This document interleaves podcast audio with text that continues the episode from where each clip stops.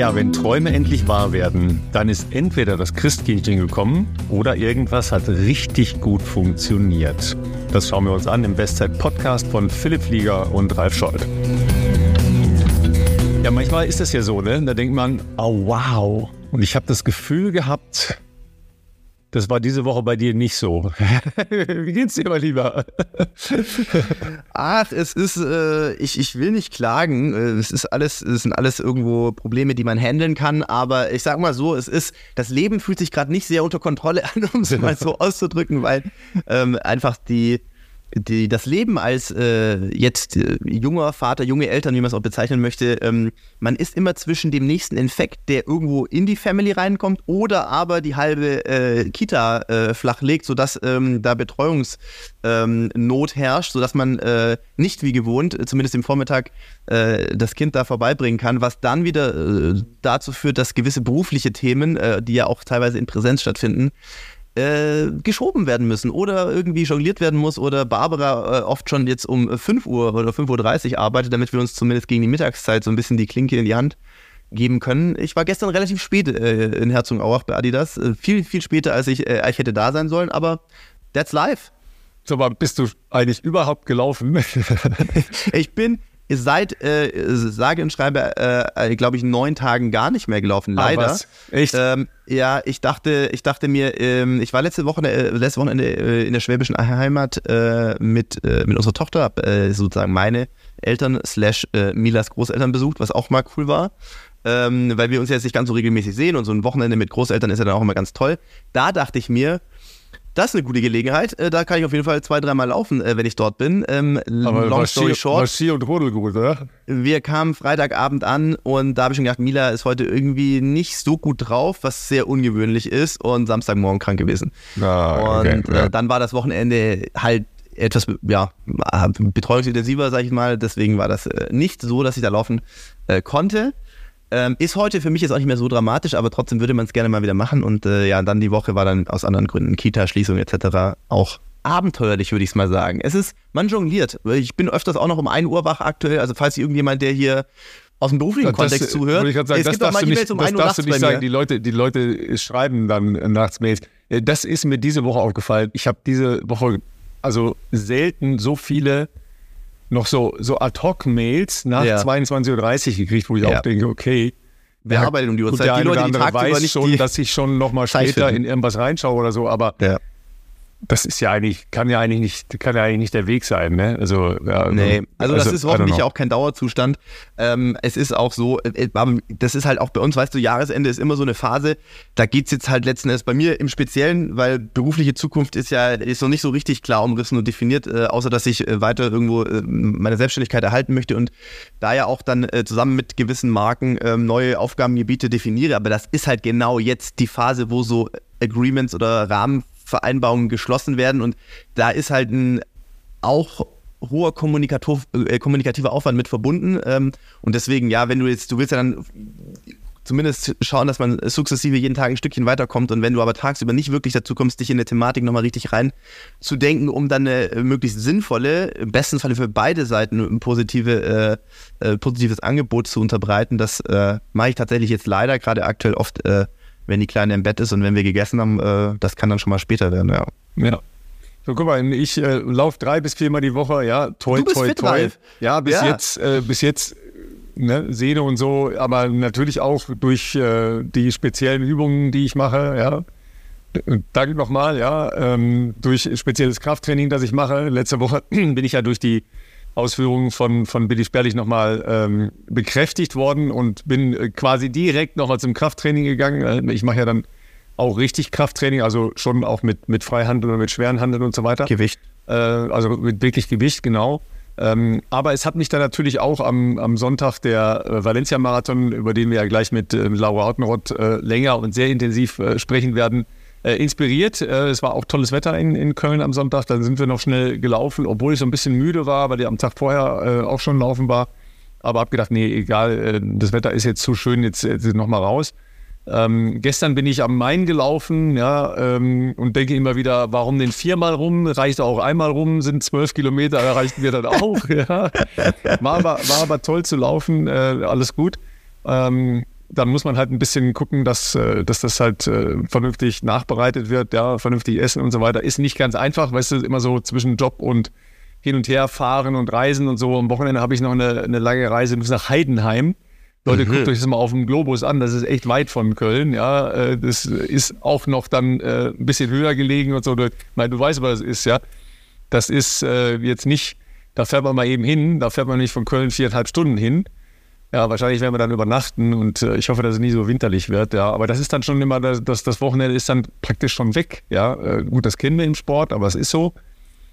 Und was wissen wir? Genau, dann muss man erstens auf seine ähm, Schlaftage und äh, Schlafstunden kommen und vernünftig essen. Und äh, dann haben wir natürlich mit unserem langfristigen Partner, mit AG1, genau den richtigen Ansatz, um äh, viele Dinge zu unterstützen, äh, die erstens das Immunsystem stabil halten aber auch Leistungsfähigkeit und äh, natürlich auch Konzentrationsfähigkeit und solche Geschichten. Das spielt nämlich da auch äh, eine wichtige Rolle.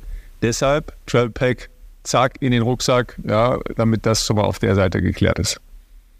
Ja, wir sind, glaube ich, wahrscheinlich, also nicht die Ausnahme, sondern äh, wir gehören zu einer äh, breiten Masse an Menschen, die wahrscheinlich in ähnlichen Situationen so stecken. Ne? Jahresende ist, glaube ich, bei vielen äh, beruflich äh, sicherlich nochmal ähm, ein Endspurt auch angesagt und eine intensive Zeit. Dann ist ja jetzt irgendwie schon diese Vorweihnachtszeit, wo man vielleicht auch schon so ein bisschen Richtung Weihnachtsstress fast äh, geht, was Geschenke, was Vorbereitungen, was vielleicht Familienplanungsthemen, äh, wo verbringt man was wie. Äh, das ist ja auch teilweise mit Fahrerei dann verbunden für viele. Ähm, da stecken viele, glaube ich, drin. Plus, wir haben jetzt die kalte Jahreszeit. Äh, wir haben, weiß ich aus erster Hand, aktuell eine gewisse, gewisse Infektwelle vielleicht. Und es ist ja auch die dunkle Jahreszeit. Das heißt, wir haben da auch oft äh, einfach aufgrund des Mangels an Sonnenlicht äh, weniger Energie. Ähm, und äh, genau, dafür ist natürlich ähm, da ist es umso wichtiger, äh, da vielleicht auch äh, zu unterstützen. Dafür äh, ist AG1 auf jeden Fall gedacht. Ähm, es ist ein Nährstofffundament, möchte ich mal sagen. Eine Mischung aus Vitaminen, Mineralstoffen, Bakterien, Kulturen und weiteren Zutaten aus natürlichen Lebensmitteln, die eben äh, helfen, das Immunsystem zu unterstützen, die natürlich helfen, äh, was so mental Fokus anbelangt, äh, Konzentrationsfähigkeit, was natürlich wichtig ist, wenn man äh, eine stressige Phase hat. Und du hast es gesagt, Ralf, wir haben ähm, zusätzlich zu dem klassischen Monatsangebot, was übrigens, es ist ein Abo-Modell, das kann aber jederzeit pausiert werden oder natürlich auch gekündigt werden sollte, das der Wunsch sein. Ähm, zu diesem Monatsangebot haben wir die Möglichkeit noch eben die äh, fünf Travel Packs dazuzugeben, was praktisch ist, wenn man auf Reisen ist, dann muss man nicht die ganze Monatspackung mitnehmen. Es gibt einen Shaker, es gibt eine, eine coole Aufbewahrungsdose und wir haben einen Jahresvorrat an Vitamin D3, ähm, der Stichwort äh, wenig Sonnenlicht, äh, gerade jetzt ähm, wichtig ist, weil Vitamin D wird über äh, Sonneneinstrahlung auf die Haut gebildet. Das ist aktuell wahrscheinlich bei den wenigsten wirklich der Fall. Ich glaube nicht, dass so viele mit kurzer Hose und äh, T-Shirt aktuell draußen unterwegs sind, außer Ralf. Äh, aber und in, und in Gibt es natürlich auch noch Sonne, aber in Restdeutschland gibt es wahrscheinlich wenig Sonne. Ja, aber das, äh, ähm, das mit der Sonne wird dann schon tatsächlich ein Problem, weil die Intensität zu gering ist. Der Einfallwinkel ist in dieser Jahreszeit ist, äh, zu flach, genau. eigentlich, mhm. genau. Deswegen, das ist auch äh, nicht nur wichtig für die Knochenbildung, äh, für die Kalziummineralisierung im Knochen, sondern auch für das Immunsystem. Das alles gibt es bei uns. Link ist www.drinkag1.com Bestzeit. Den Link findet ihr aber auch in den Shownotes. Könnt ihr einfach draufklicken, schaut euch das an. Und ähm, genau, tut euch was Gutes. Und du wirst lachen, ich habe mir sogar schon einen Jahresendlauf rausgesucht. Silvesterlauf in Planung? Ja, es ist kein direkter Silvesterlauf, weil äh, ich weiß gar nicht warum. Also wir, wir werden wahrscheinlich in Holland sein und aus irgendeinem Grunde gibt es da nicht so richtig Silvesterläufe. Ich weiß gar nicht, wie das kommt, aber also bei uns gibt es ja sehr, sehr viele Silvesterläufe, ne? also kleine, größere und so weiter. Ja, ähm, das ist ja relativ verbreitet. Da aber nicht. Äh, da mhm. gibt es sowas, das heißt Kerstlauf. Das mhm. ist aber eher äh, so ähm, ähm, Dings hier, na, Weihnachtslauf ist das eher. Okay. Ne? Okay. Also das, mhm. das, findet dann schon mal so in den Tagen statt, weil eigentlich ist ja die Laufszene in Holland ziemlich äh, aktiv und groß und so weiter. Ähm, und ich habe mich jetzt ähm, mal ähm, umgetan und es gibt einen Ollibollenlauf. Du mhm. weißt, was mhm. Ollibollen sind? Nein. habe ich noch nie gehört, tatsächlich.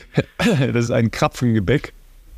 Ja, mit viel Zucker und ähm, ja, also so in Öl gebacken halt, ne? Mhm. Mhm. Und das ist so ein, so ein typisches ähm, Weihnachten, Neujahrsgebäck in, äh, in Holland. Und ähm, ja, ich gehe mal davon aus, dass es das dann geben wird da bei diesem Lauf. Das ist jedenfalls in einem sehr, sehr, sehr schönen Naturreservat eigentlich ein Wasserschutzgebiet, äh, wo man aber rumlaufen kann. ähm, wo sehr viele äh, Vögel, wilde Tiere, also ne, Wildschweine, Rehe, bla bla bla, was es halt da so gibt, äh, in den Dünen. Ähm, aber mit vernünftigen äh, Wegen drin, da bin ich schon mal gelaufen, da bin ich tatsächlich auch schon mal mit dem Fahrrad rumgefahren, bis dann einer der Ranger kam und mit, mit wingenden Armen vor, vor mir stand. Nein, nein, hier ist kein Fahrradfahren erlaubt. Bin ich so, oh sorry, ja. Da sind halt so Klappen wie so Wildklappen, ja. Da konnte man natürlich rein und das war natürlich fantastisch, dann drin zu fahren, ja. Aber es war mhm. natürlich leider verbunden, der war aber total freundlich. Ja, und sagte dann, nee, bitte hier raus und so. Ich so, oh, sorry, sorry, ja, dann bin ich halt gleich den nächsten Ausgang raus. Aber das ist äh, super schön ähm, in der Nähe von, äh, von Zandvoort. Äh, kennt vielleicht der eine oder andere von der, von der Rennstrecke, äh, von der Formel 1 Rennstrecke. Ist äh, in der Nähe von Amsterdam. Jedenfalls da, ähm, da wollen wir mal gucken, ne? was, was da so geboten wird beim Olli Bollenlauf. Das ist aber am 30. 30. Äh, Dezember. Ja. Ja, und wenn, wenn wir schon äh, in Richtung Weihnachten gucken, äh, du hast ja noch, äh, wir haben ja heute zwei Partner, ja, und da ist ja durchaus was dabei, was man noch als Weihnachtsgeschenk benutzen könnte, oder? Absolut. Also wir freuen uns natürlich auch Intersport hier einmal mehr bei uns äh, als Partner zu begrüßen und der Anlass könnte nicht besser sein. Wir sind hier eine Lauf-Community, wir sind ein Lauf-Podcast. Was brauchen Läufer natürlich unbedingt, um ihrer Leidenschaft nachgehen zu können? Das ist natürlich das richtige Equipment. Ja, und, aber ähm, keine Lichterketten. Keine Lichterketten, da vielleicht so Nikolausmütze. Ja gut, Nikolaus war gestern, aber äh, so, das wäre vielleicht noch ein Ding. Aber ähm, es ist so, dass wir uns ganz besonders freuen, dass Intersport äh, jetzt und auch wahrscheinlich in Zukunft weiter hier äh, Partner des Podcasts sein wird, weil wir immer gesagt haben, hey Leute, ähm, wir haben eine sehr aktive Community und natürlich brauchen die auch immer mal wieder von Zeit zu Zeit neue Laufschuhe, ähm, neue Outfits etc. Ähm, warum haben wir da noch keinen Partner? Und Intersport, die meint natürlich, ja klar, können wir was machen. Äh, noch mehr freut mich, dass ich als langjähriger Adidas-Botschafter da natürlich das äh, mit einem speziellen Fokus auf Adidas machen darf. Und, jetzt haltet euch fest, zum 1. Dezember ist ja auch Wer auf Instagram äh, mir folgt, hat das sicherlich äh, mitbekommen. Ein neues, ganz, ganz, ganz neues äh, Adidas Laufschuhmodell rausgekommen, der Supernova Rise. Supernova ist für Adidas-Fans sicherlich ein Begriff. Äh, den Schuh gab es in verschiedenen Formen immer wieder. Jetzt ist aber sehr besonders, dass dafür auch ein ganz neues Sohlenmaterial verwendet wurde, nämlich das sogenannte Dream Strike. Ähm, Boost kennen sicherlich viele, Boost äh, wird es auch zukünftig noch geben, aber es wird mehr und mehr auch durch andere Modelle ergänzt, die eben auf neue Sohlenmaterialien setzen. Dream Strike hat den großen Vorteil, dass es sehr, sehr viel leichter ist als Boost. Das macht natürlich äh, dann auch beim Laufen ein bisschen mehr Freude, wenn man da ähm, weniger am Fuß hat sozusagen. Gleichzeitig sind das aber ähnliche Dämpfungseigenschaften, sodass ihr da nicht an Komfort einbüßt. Ähm, der Supernova Rise ist ein Neutralschuh. Ähm, besonders hervorzuheben ist vielleicht noch der, das Step-In-Gefühl. Ihr wisst, was das ist, wenn ihr, den Schuh am Fuß habt. Ähm, es ist wirklich eine zweite Haut, das schmiegt sich an, habe ich selten so erlebt. Ähm, und genau, diesen Schuh gibt es aktuell nur bei sehr ausgewählten Retailern, weil der große Drop des Schuhs findet erst nächstes Frühjahr statt. Intersport gehört dazu.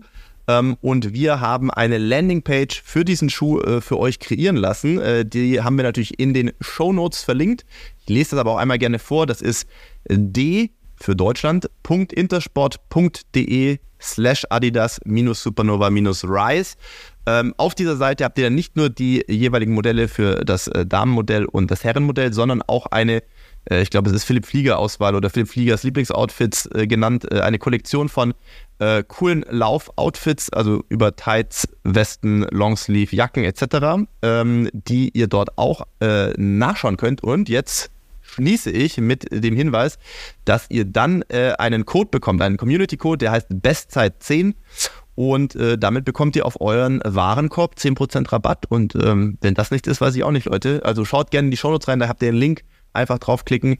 Das gilt ab sofort bis zum 15.01. Also äh, wer jetzt vielleicht gerade vor Weihnachten nochmal sich oder jemand anderem eine Freude machen will, reinschauen. Bestzeit 10 ist euer Community Code, könnt ihr 10% sparen.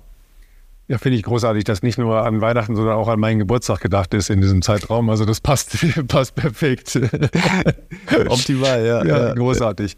Ja, immer dann äh, würde ich sagen, gehen wir doch äh, zu Laura über, ne? Äh, weil die hat nicht nur uns alle überrascht, äh, sondern dich auch als äh, großen äh, Marathon Valencia-Fan. Absolut, auf jeden Fall. Also das äh, war, ähm, weil der bald über uns schon auf dem Podcast war, äh, hat man natürlich eh noch einen äh, besonderen Bezug. Ich kenne sie natürlich schon lange ähm, und äh, habe sie ja auch in Berlin äh, beim Marathon gesehen. Da wissen wir ja alle, dass das äh, in Berlin nicht so gelaufen ist, wie sich das vorgestellt hat. Umso mehr äh, cool, dass sie jetzt so einen großartigen Tag in Valencia hatte und äh, spontan genug ist, dass du sie äh, äh quasi hier für uns so schnell akquirieren konntest, Ralf. Ja, natürlich ähm, habe ich mir das Rennen ähm, tatsächlich noch ähm, Sonntagmorgen im Bett liegend angeschaut. Ja, ähm, war natürlich alles auf die, die Spitzengruppe, weil da so viele Top-Läuferinnen und Läufer waren. Ja, ähm, da gab es ja noch ein paar andere sehr gute Ergebnisse. Richard Ringer ist persönliche Bestleistung gelaufen. Ja, auch der war, war praktisch nicht im Bild. Ja, man äh, konnte ihn, als er schon im Ziel war, im Hintergrund einmal sehen. Habe ich gesagt, ah, da ist Richard. Ne, und dann schnell geguckt, ja, ah, noch keine 208, okay, dann äh, ja, ist er Bestzeit gelaufen. Ähm, und so war das die ganze Zeit. Ja, die Splits stimmten auch nicht alle.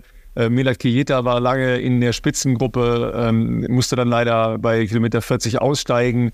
Ja, dann ähm, ist ja Rabea noch gelaufen, Schöneborn, ähm, Laura Ottenrott ist gelaufen und so weiter und so weiter. Es waren sehr viele nationale Rekorde, äh, österreichischer Rekord, Schweizer Rekord, spanischer Rekord, äh, französischer Rekord bei den Männern und so weiter. Also wirklich Wahnsinn. Bekele ist Ü40 Weltrekord gelaufen, 204,19. Hat ihn von, hat ihn, hat ihn in Berlin Antadese Abraham verloren aus der ja. Schweiz und jetzt sich wieder zurückgeholt. Ähm, ja, ja. Und dann ähm, haben wir ja jetzt hier mit Laura jemanden, die nicht nur ihre Bestzeit äh, pulverisiert hat, sondern die hat einen ganz speziellen Weg zu diesem Marathon äh, hinter sich und äh, nicht nur selbst gewählt, sondern die Umstände haben sie gezwungen, eine sehr unorthodoxe Herangehensweise ähm, an diesen Lauf zu wählen. Und ich sage euch, es ist sehr, sehr, sehr spannend. Und da ist sie auch schon. Einmal mehr herzlich willkommen, Laura, bei uns im Podcast. Du bist ja äh, quasi schon Resident. Jetzt warst du zwar ein bisschen länger, ähm, glaube ich, ein äh, bisschen länger Zeit vergangen seit dem letzten Mal, dass du bei uns warst, aber du gehörst auf jeden Fall zu denjenigen, die hier ähm, äh, quasi im, im Bestzeit äh, Podcast äh, Club sozusagen drin ist. Ähm, und wir haben natürlich einen äh, sehr freudigen Anlass jetzt gerade schon angeteasert, ähm, der natürlich für uns ähm, äh, ja einfach initial war zu sagen, hey, ja, ob du Zeit und Lust hast, spontan bist du ja ganz offensichtlich, weil du heute vor der Arbeit noch bei uns im Podcast bist. Ähm, vom Valencia frisch, äh, vom Valencia Marathon frisch zurück. Wie ähm, geht's dir denn? Also ich sag mal, von dem, was man, glaube ich, lesen konnte, habe ich einen Eindruck, aber es ist immer schöner, das aus eigenem Mund von dir zu hören. Ja, danke dir, Philipp, und auch danke nochmal für die Einladung, zu euch im Podcast zu kommen. Da habe ich mich natürlich gefreut, wieder hier sein zu dürfen. Ja, ähm, wenig geschlafen die letzten Tage. Sonst ist tatsächlich aber so mm, mit dem Valencia-Marathon danach doch direkt der Alltag wieder gegangen. Also ist eben mhm. schon angesprochen, du bist nachher an die Arbeit, ähm, hatte gestern schon ja verschiedene Gespräche mit Studierenden über deren Bachelorarbeiten. Also man muss gedanklich schon so ein bisschen umswitchen. Ähm, ja, so viel feiern ist jetzt gar nicht möglich, weil halt der Valencia-Marathon jetzt nicht so geplant war, dass danach jetzt irgendwie ein Urlaub anstand oder ähnliches. Ja, sonst den Beinen geht's tatsächlich ähm, relativ gut. Äh, ich war jetzt natürlich noch nicht laufen, aber schon das Gefühl, man könnte einen lockeren Dauerlauf machen. Also so Treppe hoch, Treppe runter geht überraschend gut. Das ist ja immer ein bisschen unterschiedlich, je nachdem, wie der Marathon verlaufen ist.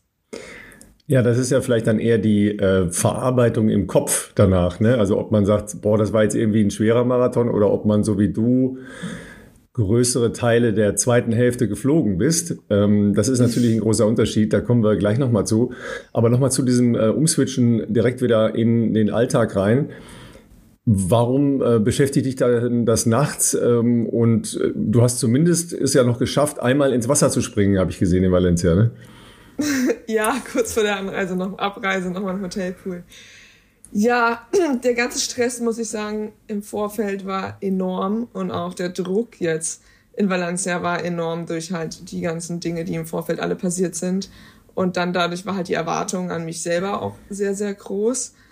Und ja, dann fällt halt im Nachhinein der ganze Druck ab, wenn man es dann wirklich geschafft hat. Ähm, und ich hatte halt ja lange solide Straßenrennen in der Vergangenheit, aber nicht einen, wo ich einen raushauen konnte. Und das ist halt schon eine Weile her. Ich glaube, ja, das Gefühl ist jetzt einfach so, ja, also ich kann es gar nicht in Worte fassen, ihr merkt schon, es ist so, ja, äh, weiß ich nicht, Erleichterung, Freude, Dankbarkeit, ganz viele dieser Dinge. Jetzt ist es ähm, ja so, dass ähm, wir einmal mehr unmittelbar, also ich meine, das kommt einem jetzt so äh, nah vor, weil äh, logischerweise Tokio ist ja noch gar nicht so lange her, äh, einfach aufgrund der Verschiebung. Man hat irgendwie das Gefühl, man ist ständig in diesem Qualifikationsmodus äh, für Olympische Spiele, der ja aktuell so umkämpft ist wie wahrscheinlich nie zuvor, äh, sowohl bei den, äh, bei den Damen als auch bei den Herren. Äh, was einerseits schön ist, ne? aus Fansicht ist es natürlich toll, äh, irgendwie zu sehen, dass da eine oh, oh, krasse Bewegung. Hast, hast, du gemerkt, Laura, ne, Philipp ist jetzt schon Fansicht. Ich bin Fan, ich bin, ich bin Fan jetzt, ja. Also ich, ich bin direkt in den Fan-Modus gewechselt auf jeden Fall. Ähm, das, das macht ja Spaß, das ähm, auch von außen zu verfolgen, zu beobachten. Es ist spannend, aber natürlich, du sagst es auch, für die Athletinnen und Athleten selber ist natürlich auch ähm, es ist auch Stress, es ist natürlich auch mit großem Druck verbunden. Jeder weiß, man hat im Leben diese Chance nicht ganz so häufig und dann gibt es so viele Faktoren, die damit reinspielen. Plus, wir haben ja jetzt äh, aktuell diesen etwas verkürzten Quali-Zeitraum, ähm, der ja im Ende Januar, äh, soweit ich informiert bin, auch schon endet. Ähm, nimm uns vielleicht nochmal kurz ein bisschen mit durch dein Jahr. Frühjahr war, glaube ich, bisschen schwierig. Im Frühjahr bist du nämlich keinen Marathon gelaufen, bist jetzt aber ja in, in, in sehr kurzer Zeit zwei hintereinander äh, gerannt, nämlich mit Berlin und Valencia, was ähm, offensichtlich für dich sehr erfolgreich war, aber auch jetzt ja nicht ganz so äh, aus dem Lehrbuch vielleicht ist, sage ich jetzt mal. Ja, ich kann da gerne ein bisschen länger ausholen. Also das Jahr ist relativ holprig gestartet. Ach, ständig irgendeine Krankheit gehabt, irgendein Infekt. Also es war kein konstantes Training. Ich habe ein, zwei Straßenläufe gemacht, die waren aber auch ja wirklich maximal solide, kann man es bezeichnen. Ähm, dann kamen im Sommer die Bergläufe, deutsche Meisterschaften, dann die Weltmeisterschaften in Innsbruck. Da hatte ich eine sehr gute Form und das war auch bisher so mein bestes Rennen einem Jahr gewesen. Dort haben wir dann ähm, auch Silber mit dem Team gewonnen. Dann nach den Weltmeisterschaften in Innsbruck ähm, bin ich noch den Zermatt-Marathon gelaufen. Mhm. Also noch ein Bergmarathon, war dann lange im Essex Camp in Font-Romeu, habe dort trainiert und habe mich dann vorbereitet auf den Berlin-Marathon. Habe dann aus ein bisschen schweren Herzens eigentlich auf weitere Bergläufe verzichtet, weil das macht mir einfach sehr viel Spaß. Habe dann kein Serracinal oder Jungfrau-Marathon oder ähnliches gelaufen, sondern habe gesagt, ich setze alles auf Berlin. Also Berlin war so das große Ziel dann auch dieses Jahr. Um, es sollte ja das große Aufeinandertreffen werden von allen deutschen Topläuferinnen und Läufern und mein Ziel war da auf jeden Fall die 2,26,50 zu unterbieten und dann zu schauen, wie weit liegt man da mit dem Ranking vorne, aber man muss halt erstmal diese Zeit auch laufen, weil das ist ja auch die Kadernorm für dieses Jahr gewesen, für die Frauen. Und Training lief dann eigentlich sehr, sehr gut, im Vorfeld auch von Berlin. Mein Rennen lief aber nicht so gut, ähm, aus verschiedensten Gründen. Also ich war zwei Wochen vorher nochmal mit so einem Magen-Darm-Infekt krank. Das hatte ich dann auch nicht nochmal kurz vorher kommuniziert, weil man will vorm Rennen ist nicht nochmal so Schwäche kommunizieren. Aber dann auch im Rennen ist mein Pacemaker plötzlich sehr überraschend stehen geblieben. Und es ist einfach nicht so die Zeit rausgekommen, die es halt sein hätte müssen. Die, also mit 2,29. Ähm, ich war ja schon sehr unzufrieden. Andere haben gesagt, natürlich, okay, es ist deine zweitschnellste Zeit, die du jemals gelaufen bist so schlecht kann es ja nicht gewesen sein. Sieht man auch die Anspruchshaltung natürlich. ja, ähm, genau. Ähm, ja, ja, ja. Aber ich bin am nächsten Morgen aufgewacht und habe wirklich den ersten Gedanken gehabt, ich will jetzt nochmal rennen. Und dann, klar, das Umfeld dann erstmal wie, hm, willst du jetzt nochmal rennen? Ja, wo denn? Zum Beispiel, ja, Valencia ist natürlich dann direkt in den Raum, im Raum gestanden und ich hatte aber vorher natürlich mir auch keinen Plan gemacht für nach Berlin, weil für mich war das so im Kopf, ich plane nicht gerne für Dinge, ja, die ich nach dem Rennen machen muss oder machen will mhm. oder dann einen Backup-Plan im Kopf zu haben, zu sagen, ja, weil es da nicht klappt, dann äh, komme ich ja auch noch eine Startnummer für Valencia und dann versuche ich es halt da. Ich finde, das ist nicht so ein Plan, mit dem man dann halt irgendwie in dem Rennen halt alles rauskitzeln kann. Gut, dann stand ich da, habe dann direkt äh, mein Management ISS Berlin gesagt, ich möchte gern Valencia laufen. Bitte, bitte besorgt mir doch schnell eine Startnummer. Ähm, ein anderer Marathon Frankfurt oder so wäre auch nicht gegangen, weil man ja gesperrt ist für eine gewisse Zeit nach dem Marathon. Das mhm. wisst ihr ja wahrscheinlich. Stimmt. Man darf ja Stimmt. nicht so häufig hintereinander rennen. Und Valencia wäre so das nächstmögliche gewesen mit einem Abstand von zehn Wochen.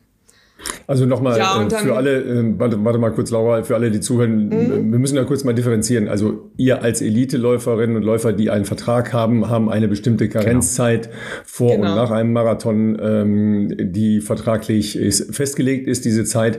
Ähm, wenn ihr zu Hause meint, ihr müsstet jede zwei Wochen einen Marathon laufen, go ahead. ja, was dabei ja, rauskommt, ist eine ganz andere Frage. Dem, ja? Ich würde das äh, subsumieren unter Don't do this at home. Also das ist auch jetzt vielleicht nicht uneingeschränkt weiter zu empfehlen, aber es gibt bestimmt unter euch ja welche, die das machen würden. Ich, ich werfe mal ganz kurz den Namen Yamauchi äh, in den Ring.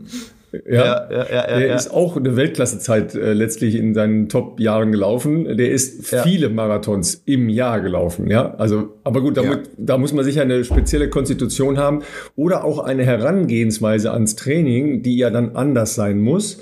Mhm. Der macht wahrscheinlich dann Marathons als seinen Long Run. Ja, weil wenn ihr bewegt euch ja auch dann in den Bereichen von einer Distanz, die Marathon äh, umfasst. Auch das, liebe Leute, ja, don't do this at home, das ist nämlich zu lang für euch, ja. Aber hier für die Schnellrenner ist das natürlich äh, durchaus möglich. Und da setzt ja dann halt noch ein anderer Punkt an. Also du äh, wirst ja von deinem Vater trainiert. Was hat der denn gesagt, als du morgens gesagt hast, pass auf, äh, Papi, ich möchte in Valencia wieder laufen, weil der muss ja dann äh, sofort mal in der Schublade die Pläne für äh, Push-Up, äh, die Marathonform in zehn Wochen rausholen. Ja, also dadurch, dass es nicht nur mein Trainer, sondern mein Vater ist, hat er natürlich gesagt, ich unterstütze dich bei allem, was du gerne machen möchtest. Okay, war das jetzt Aber auf jetzt der Vaterseite oder auf genau, der Trainerseite? Dass ich, dass ich, genau, dass er direkt von unserem Trainer überzeugt war, dass das jetzt die beste Idee ist. Mm, hat, glaube ich, dann auch ein paar Tage gedauert. Ähm, aber er hat einfach gemerkt, dass ich das unbedingt will und ich auch körperlich jetzt nicht irgendwie mit irgendwelchen Blessuren aus Berlin gegangen bin dementsprechend, ja, habe ich dann tatsächlich auch ähm, relativ schnell einen Trainingsplan von ihm bekommen, wie der Plan aussehen kann nach Berlin. Und habe dann ähm, ja auch nicht groß Zeit gehabt, sondern musste direkt wieder in die Marathonvorbereitung für Valencia eigentlich einsteigen. Also das ist spannend. Off. Genau, nimm uns, nimm uns da mal, was habt ihr da gemacht in den zwei Wochen? Weil das ist ja jetzt sehr, sehr spannend. Also das ist sicher auch für, für viele äh, zu Hause äh, Tatsächlich sehr hatte ich genau. da viel Reisen anstehen, weil ich Termine mhm. hatte, die nach mhm. Berlin mhm. anstanden. Ich bin mit Essex nach Korsika geflogen. Mhm. Ich bin mit Essex ähm, nach Portugal für so ein Coaching für die Essex Frontrunner geflogen. Das war ein Stück nach Berlin. Genau. Und habe sonst ähm, auf, der, auf der Radrolle viel getreten habe das auch gut da verarbeiten können, habe eine Zeit lang dann auch keinen Podcast, keine Musik angemacht, einfach mal vor die Wand geguckt und mir nochmal Gedanken gemacht. Äh, das war auch ganz gut. Das ist ja, aber hart. Und dann ähm, bin ich auch recht ne? früh wieder in die Laufumfänge Umfänge eingestiegen und wir haben halt ähm, wirklich geschaut, ob es irgendwelche Verletzungsprobleme ähnliches gibt, aber da war halt nichts. Dementsprechend konnten wir die Umfänge dann auch gut relativ früh wieder hochschrauben. Wir wissen ja von den letzten Folgen, die wir mit dir hatten, dass du deinen äh, körperlichen Zustand durchaus sehr regelmäßig und äh, akribisch trackst.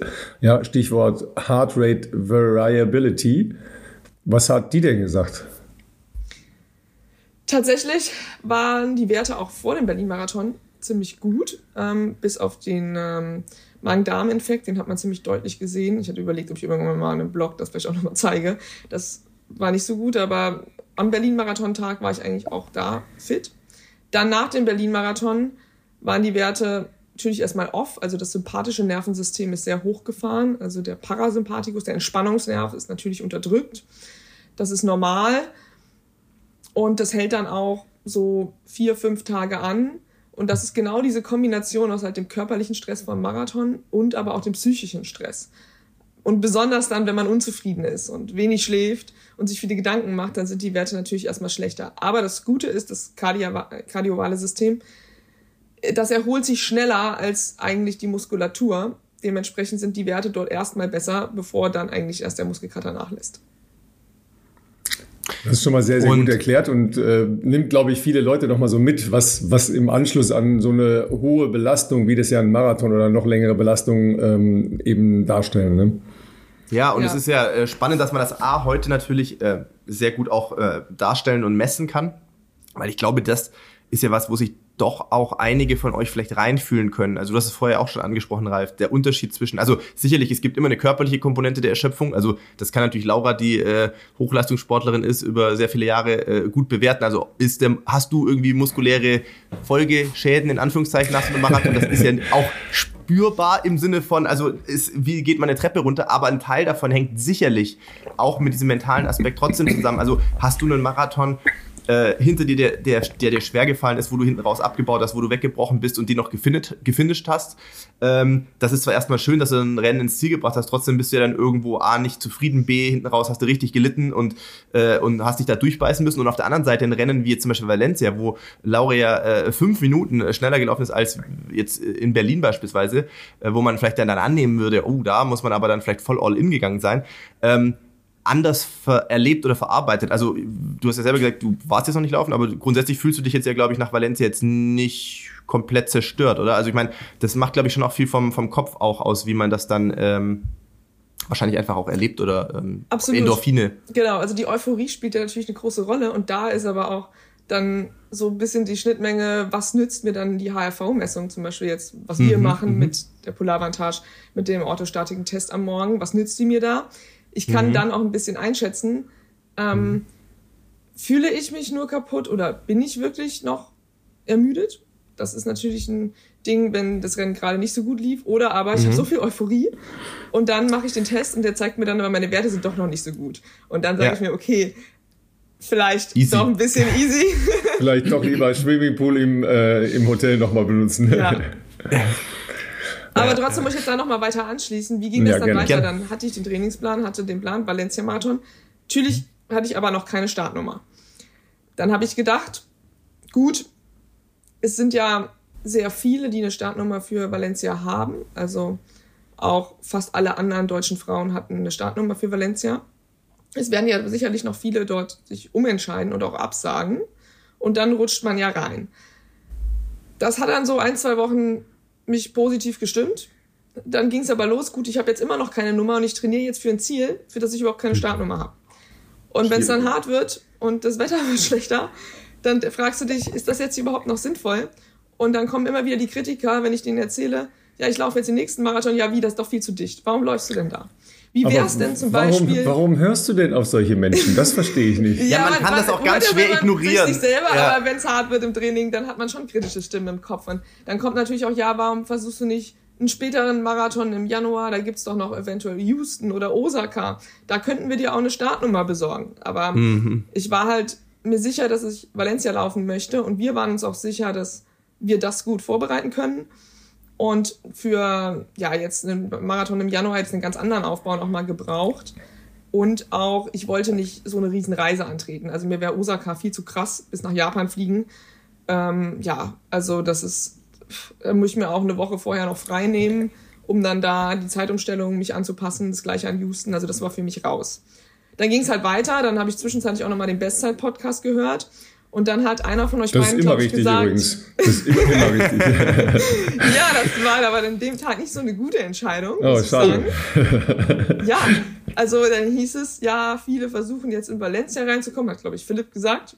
Und dann ja, du, Ralf, ja. sagst dann, tja, also Valencia ist jetzt nicht das Auffangbecken für die, die in Berlin nicht schnell genug gelaufen ja. sind. Das hat der, der Race Director ja, das, das war, das war tatsächlich mir, oh, ja. das war tatsächlich das Zitat, damit hätte ich jetzt, Von dem äh, Race Director. jetzt gleich auch noch gekommen, das war das Zitat vom Race Director. Der hat ja. sogar wörtlich gesagt, Berlin ist nicht die Resterampe, äh, Valencia ist nicht die Resterampe von Berlin. Von Ne? Berlin. Und ich ja, weiß nicht, ob du schon mal mit dem persönlich zu tun hattest oder den jetzt persönlich in Valencia getroffen hast. Aber der findet das wirklich nicht so lustig. Völlig überraschend. Ja, ich fand's auch nicht lustig. nee, ist ja. sorry, sorry, aber ich habe es nur zitiert. Ja. Alles gut. Ja gut, dann ähm, wurde die Zeit halt immer knapper. Training mhm. lief aber weiter gut. Wir hatten auch verschiedene Leistungsdiagnostiken gemacht, die haben wirklich sehr gute mhm. Werte gezeigt. Und wenn man dann gute Werte sieht, dann brennt man natürlich noch mehr darauf. Jetzt muss doch mal diese Startnummer her und hm. Ich hatte dann auch ach, zum Beispiel auch mit Mocky Kontakt, da meinte die auch, was sind das hier eigentlich für Zeiten? Früher gab es noch Antrittsgelder, jetzt wird sich um die Nummern geschlagen. ja, das ist tatsächlich wahr, ja. ja. Dann, ähm, gut, habe ich auch versucht, also andere Frauen anzusprechen, die äh, eine Startnummer haben. Aber viele mhm. haben ja auch gesagt, dass sie dann doch selber laufen, sind jetzt im Endeffekt aber auch nicht selber unbedingt gelaufen. Mhm. Aber zumindest war der ganze Austausch nicht erfreulich und ähm, ja, mein Management konnte mir keine Nummer besorgen. Und ja, die anderen, warum hatten die eine Nummer? Um das vielleicht nochmal kurz drauf einzugehen, die hatten sie sich halt am Anfang des Jahres schon geholt, also im Januar. Das heißt, man hätte im Januar hingehen müssen und dann einfach verschiedene Rennen blockieren. Was aber natürlich dann dazu führt, dass wir in diese Situation kommen, dass ja. dann die Rennen alle voll sind. Weil wenn jeder im Januar, ja, äh, wie halt, keine Ahnung, am Mallorca am Pool auf sein Handtuch auf fünf liegen legt und dann aber nur eine nutzt, dann sind die anderen halt belegt. Und wenn er das dann nicht wieder runternimmt oder an jemand anders weitergibt, dann sind die Elite-Startplätze halt voll und der Veranstalter hat nur eine bestimmte Anzahl an Startplätzen. Also das ist eigentlich nicht so ein schönes Szenario, dass man jetzt Anfang des Jahres anscheinend immer ähm, ja alles belegen müsste, um dann irgendwo reinzukommen. Ich denke, da müsste ein Umdenken stattfinden. Wie das aussehen kann, weiß ich auch noch nicht. So, das ja, ging dann weiter, dass ich dann irgendwann gesagt habe, meine Form ist so gut, ich kaufe mir jetzt eine Nummer, ähm, wenn ich irgendjemanden finde, der seine Nummer nicht nutzt im Massenfeld. Und dann habe ich tatsächlich über Instagram jemand gefunden, der seine Nummer halt verkauft, krankheitsbedingt. Und der war dann so nett, mir die halt zu verkaufen. Und dann habe ich mir gesagt, hey, komm, jetzt habe ich halt erstmal eine Nummer, kann damit starten. Das hat zwar diverse Nachteile aus jetzt ähm, der Sicht, dass halt für uns ja die Zeit zählt, wenn halt der Schuss vorne ertönt und nicht halt Brutto-Netto-Zeit gerechnet wird. Und ich stehe da natürlich ein bisschen weiter hinten. Weiß ich nicht, was das dann kostet, vielleicht 30 Sekunden. Ich habe dann zum Beispiel Thea Heim gefragt, die ja auch schon mal sowas gemacht hat. Sie meinte Stimmt. dann, das ähm, würde auch gehen. Sie hat sich halt 45 Minuten vorher einen guten Platz gesucht. Das heißt dann natürlich auch, gut, 45 Minuten vorher alte Klamotten anziehe, die irgendwo hinschmeißen. Okay, das schafft man, wenn man dann nicht frieren möchte. Aber was mit einem, einem, einem Warm-up? Und ja, Warm-up ist für uns wichtig, weil das Tempo ist doch recht hoch. Also hätte ich mir dann schon überlegt, ich mache so ein Tripling-Warm-up auf der Stelle. Das mhm. kann ja auch irgendwie klappen. Aber was ist mit dem diversen Dixie-Stops? Die sind dann halt alle raus, wenn ich da 45 Minuten stehe. Mhm. Und ja, dann gut, verliere ich halt ein paar Sekunden, ist dann so. Und mit der Verpflegung war mir auch klar keine Elite-Verpflegung. Ähm, ist sowieso immer ein Privileg, aber ich meine, es werden ja auch viele schnelle Zeiten von Männern gerannt, die keine Elite-Verpflegung haben und die machen das auch mit Gels und ähm, dem Wasser am Rand. Und da haben wir uns dann einen Plan überlegt, wie ich möglichst viele Gels nehmen kann, wenn möglich auch trocken, dann wenn ich das Wasser nicht erwische und die halt mit mir rumtrage. Das heißt, ich hatte dann einen Plan für den Start und habe dementsprechend dann kurz vorher auch meinen Flug gebucht und mein Hotel gebucht und habe dann gesagt, okay, damit fahre ich jetzt erstmal dahin. Aber Ralf, du wolltest gerade noch was dazu sagen.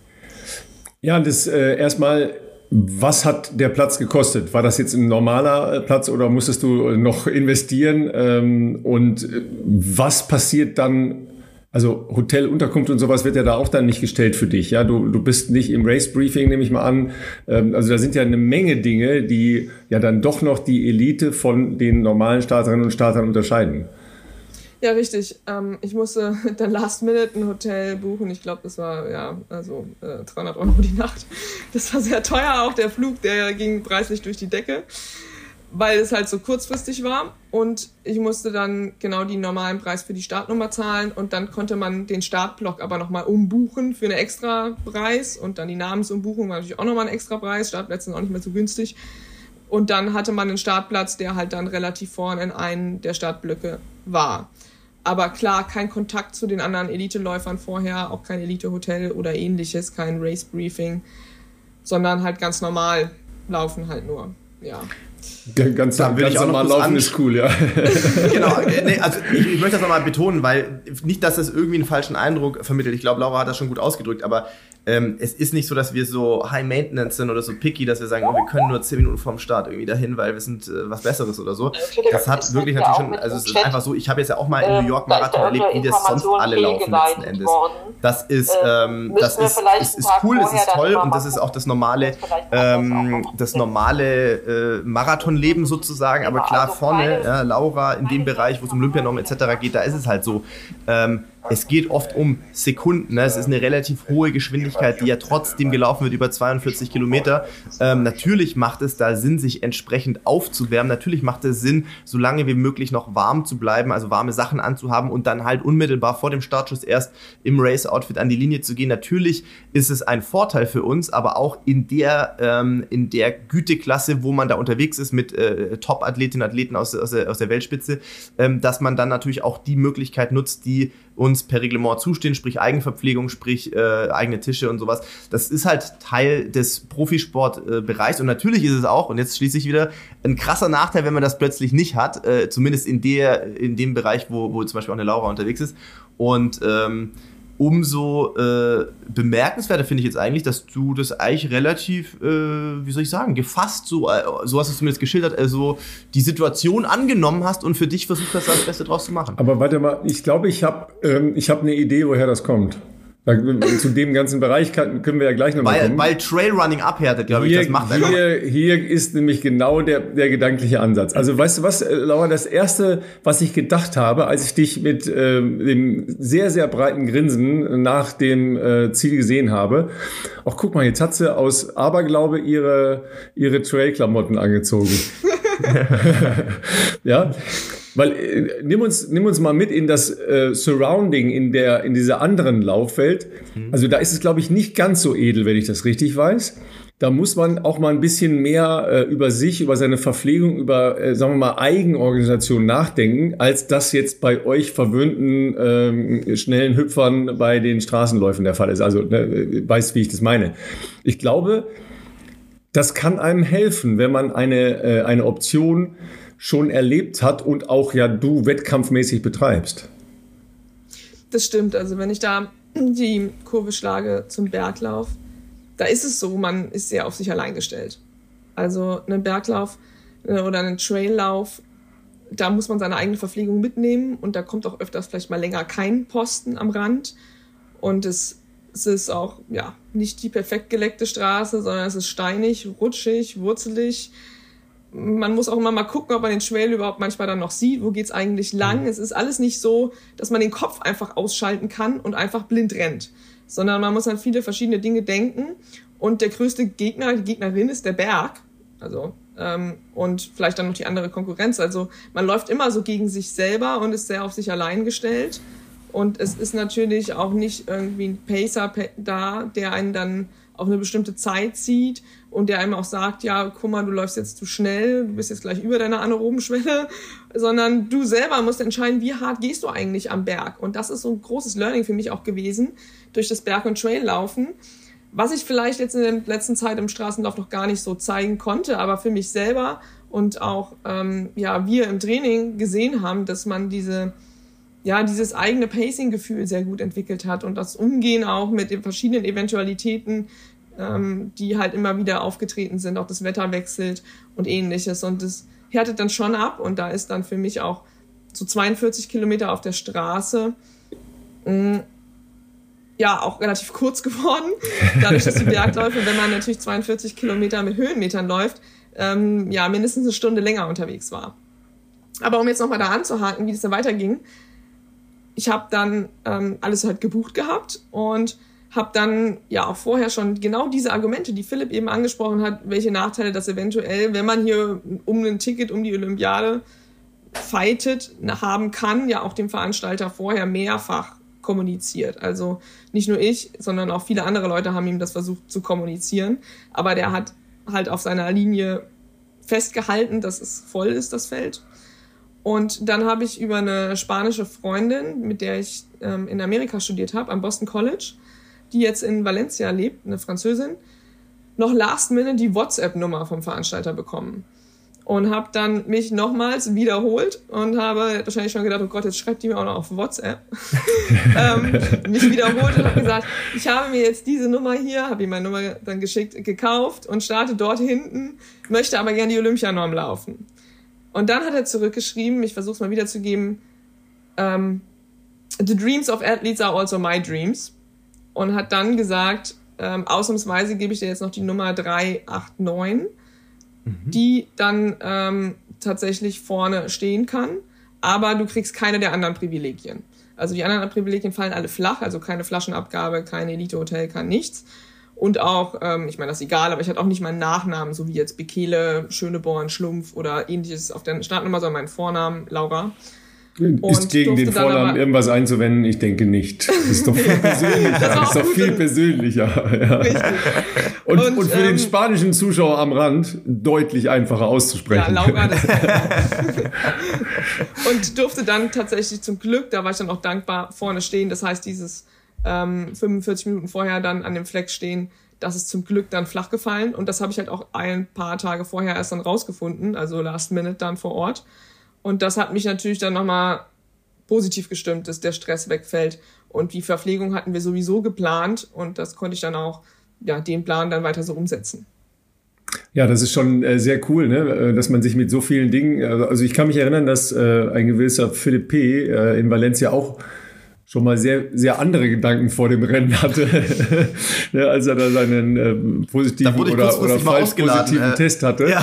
ja. und dann da last, last minute ankam, da hattest du schon Probleme, abends noch was zu essen zu kriegen. Ne, ich ich habe nichts mehr bekommen im Hotel. Ja, also ich genau, habe dann immer mal genau. angerufen um halb zehn, äh, ob ich noch was essen kann, weil wir durften das Hotelzimmer nicht verlassen.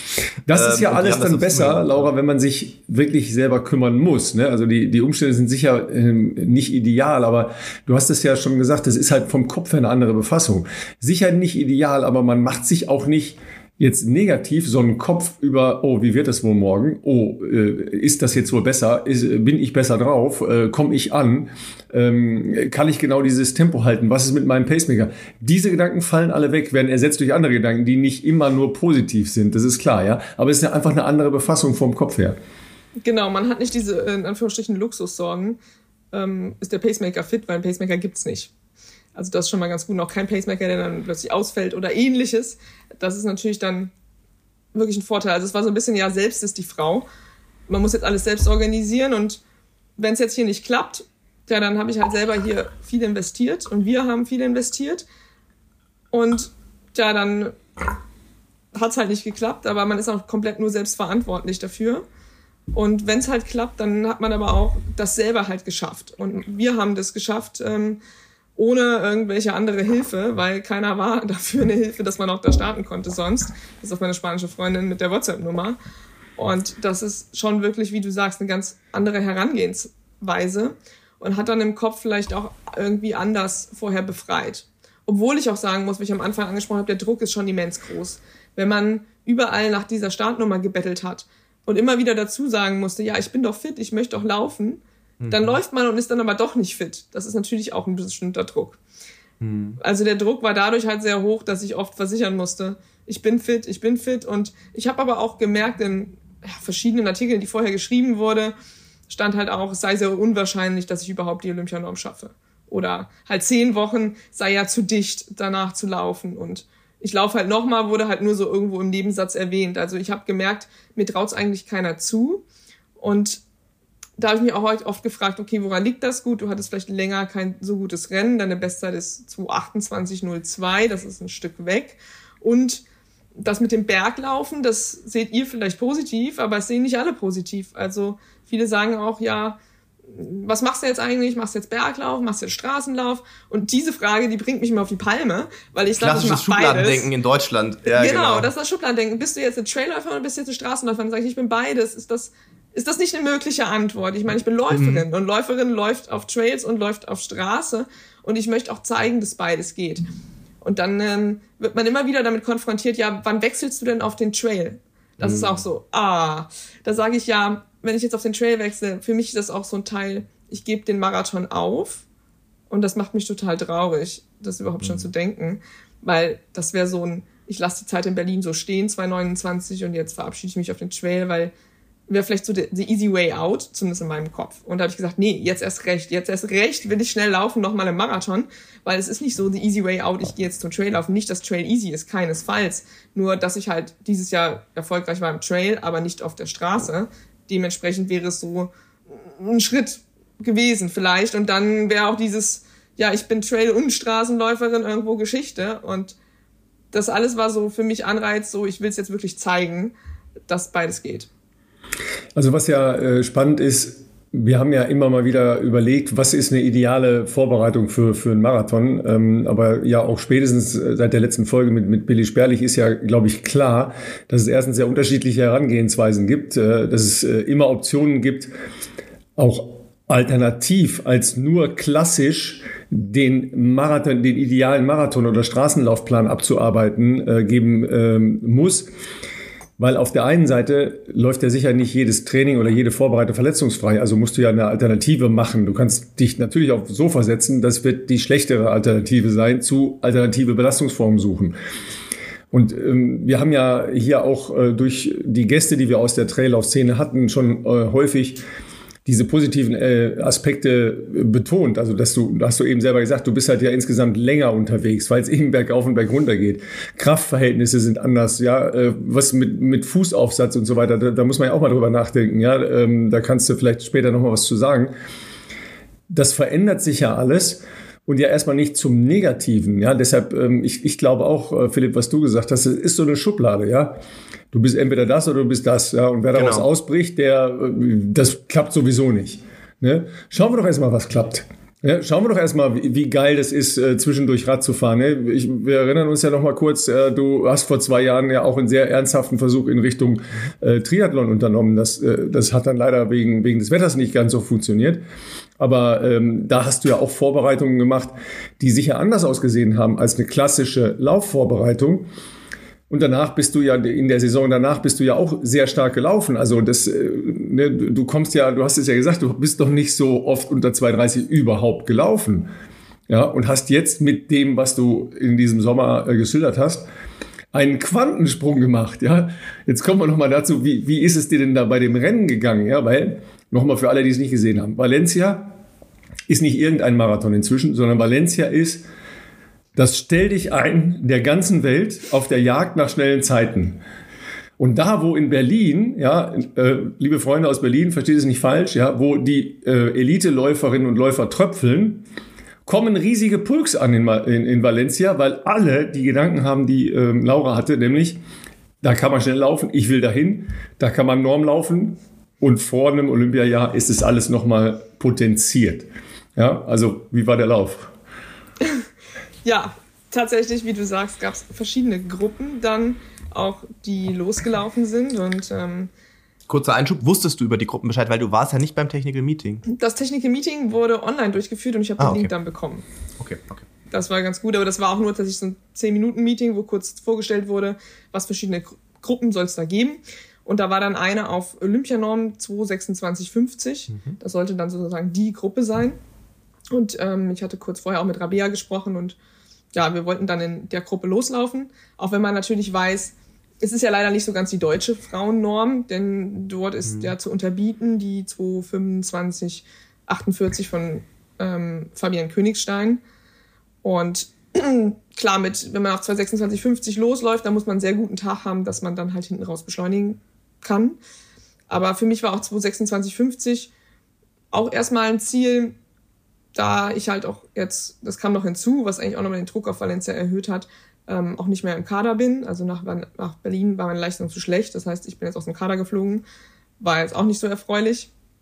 Und okay. deswegen war die 226,50 halt beides die Olympianorm und die Kadernorm. Und ja, bin dann in der Gruppe losgelaufen. Ja, und dann Kilometer 8 hatte ich einfach das Gefühl, es ist irgendwie langsam. Und dann habe ich schon gemerkt, die Gruppe ist mir auch eigentlich zu langsam. Ich möchte eigentlich für 25, 48 laufen. Und das war eigentlich dann das Schöne, dass ich da auch ohne Pacemaker und alles stand, dass ich dann nach vorne geguckt habe und habe gesehen, die Gruppe davor ist vielleicht mh, hm, ja fünf, sechs, sieben Sekunden davor und bin dann Kilometer acht. Das soll man vielleicht nicht unbedingt machen auf drei, also ich bin davor 3,26 Pace gelaufen, 3,27 einen Kilometer in 3,18 Pace gelaufen. aber war ja, dann an der Gruppe dran. Wenn einem zu langsam ist, muss man schneller laufen. ja, absolut, auf jeden Zum Fall. Zum Glück habe ich mir den Split nicht auf der Uhr angeguckt. aber ich hatte einfach so diese Gruppe gesehen, also optisch bin ich, habe ich die gesehen und habe dann gemerkt, okay, daran. Dann war ich an der Gruppe dran und die war dann auch wirklich top. Also wir sind mit der Gruppe durch Halbmarathon durchgelaufen. 2, äh, 1, 12, 40. Und mhm. dann habe ich hochgerechnet und dachte mir, oh, das ist super, das ist jetzt Fabian Königsteins Zeit. Also bleib einfach hier drin in der Gruppe und dann läuft alles gut.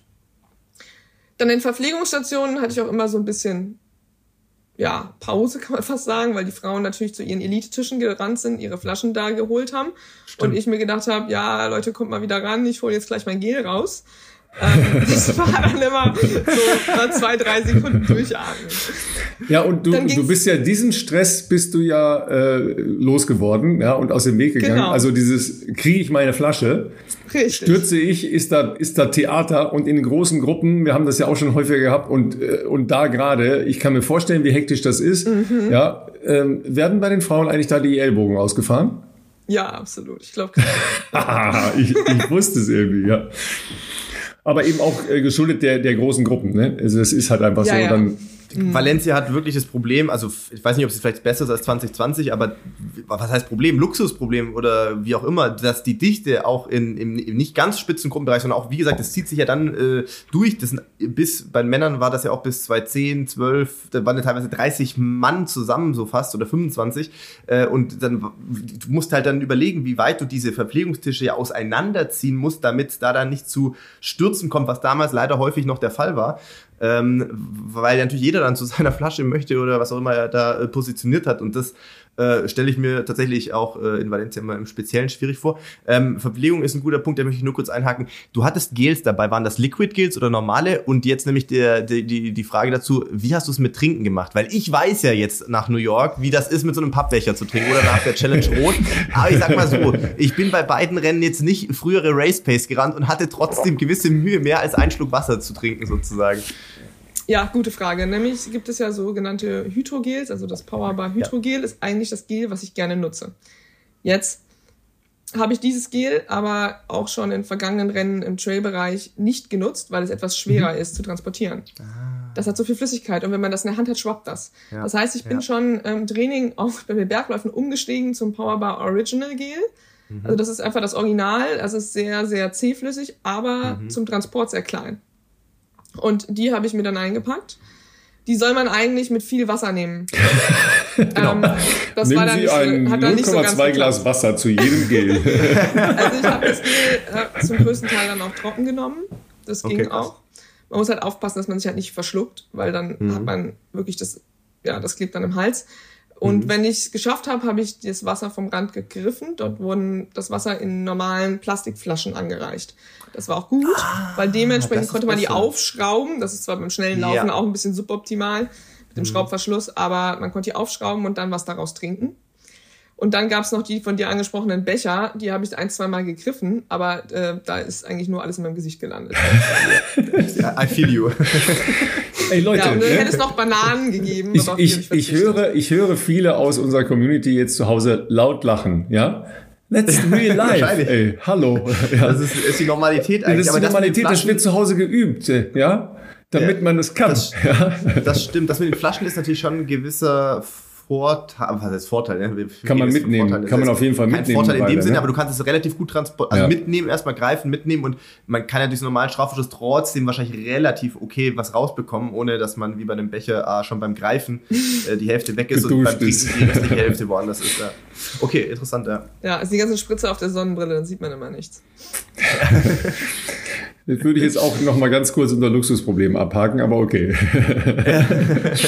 Wir sind jetzt kurz ähm, hinter Halbmarathon. Du ja. fühlst dich immer noch super. Äh, du snackst deine Gels, die anderen kloppen sich an den Tischen. Äh. Ganz genau.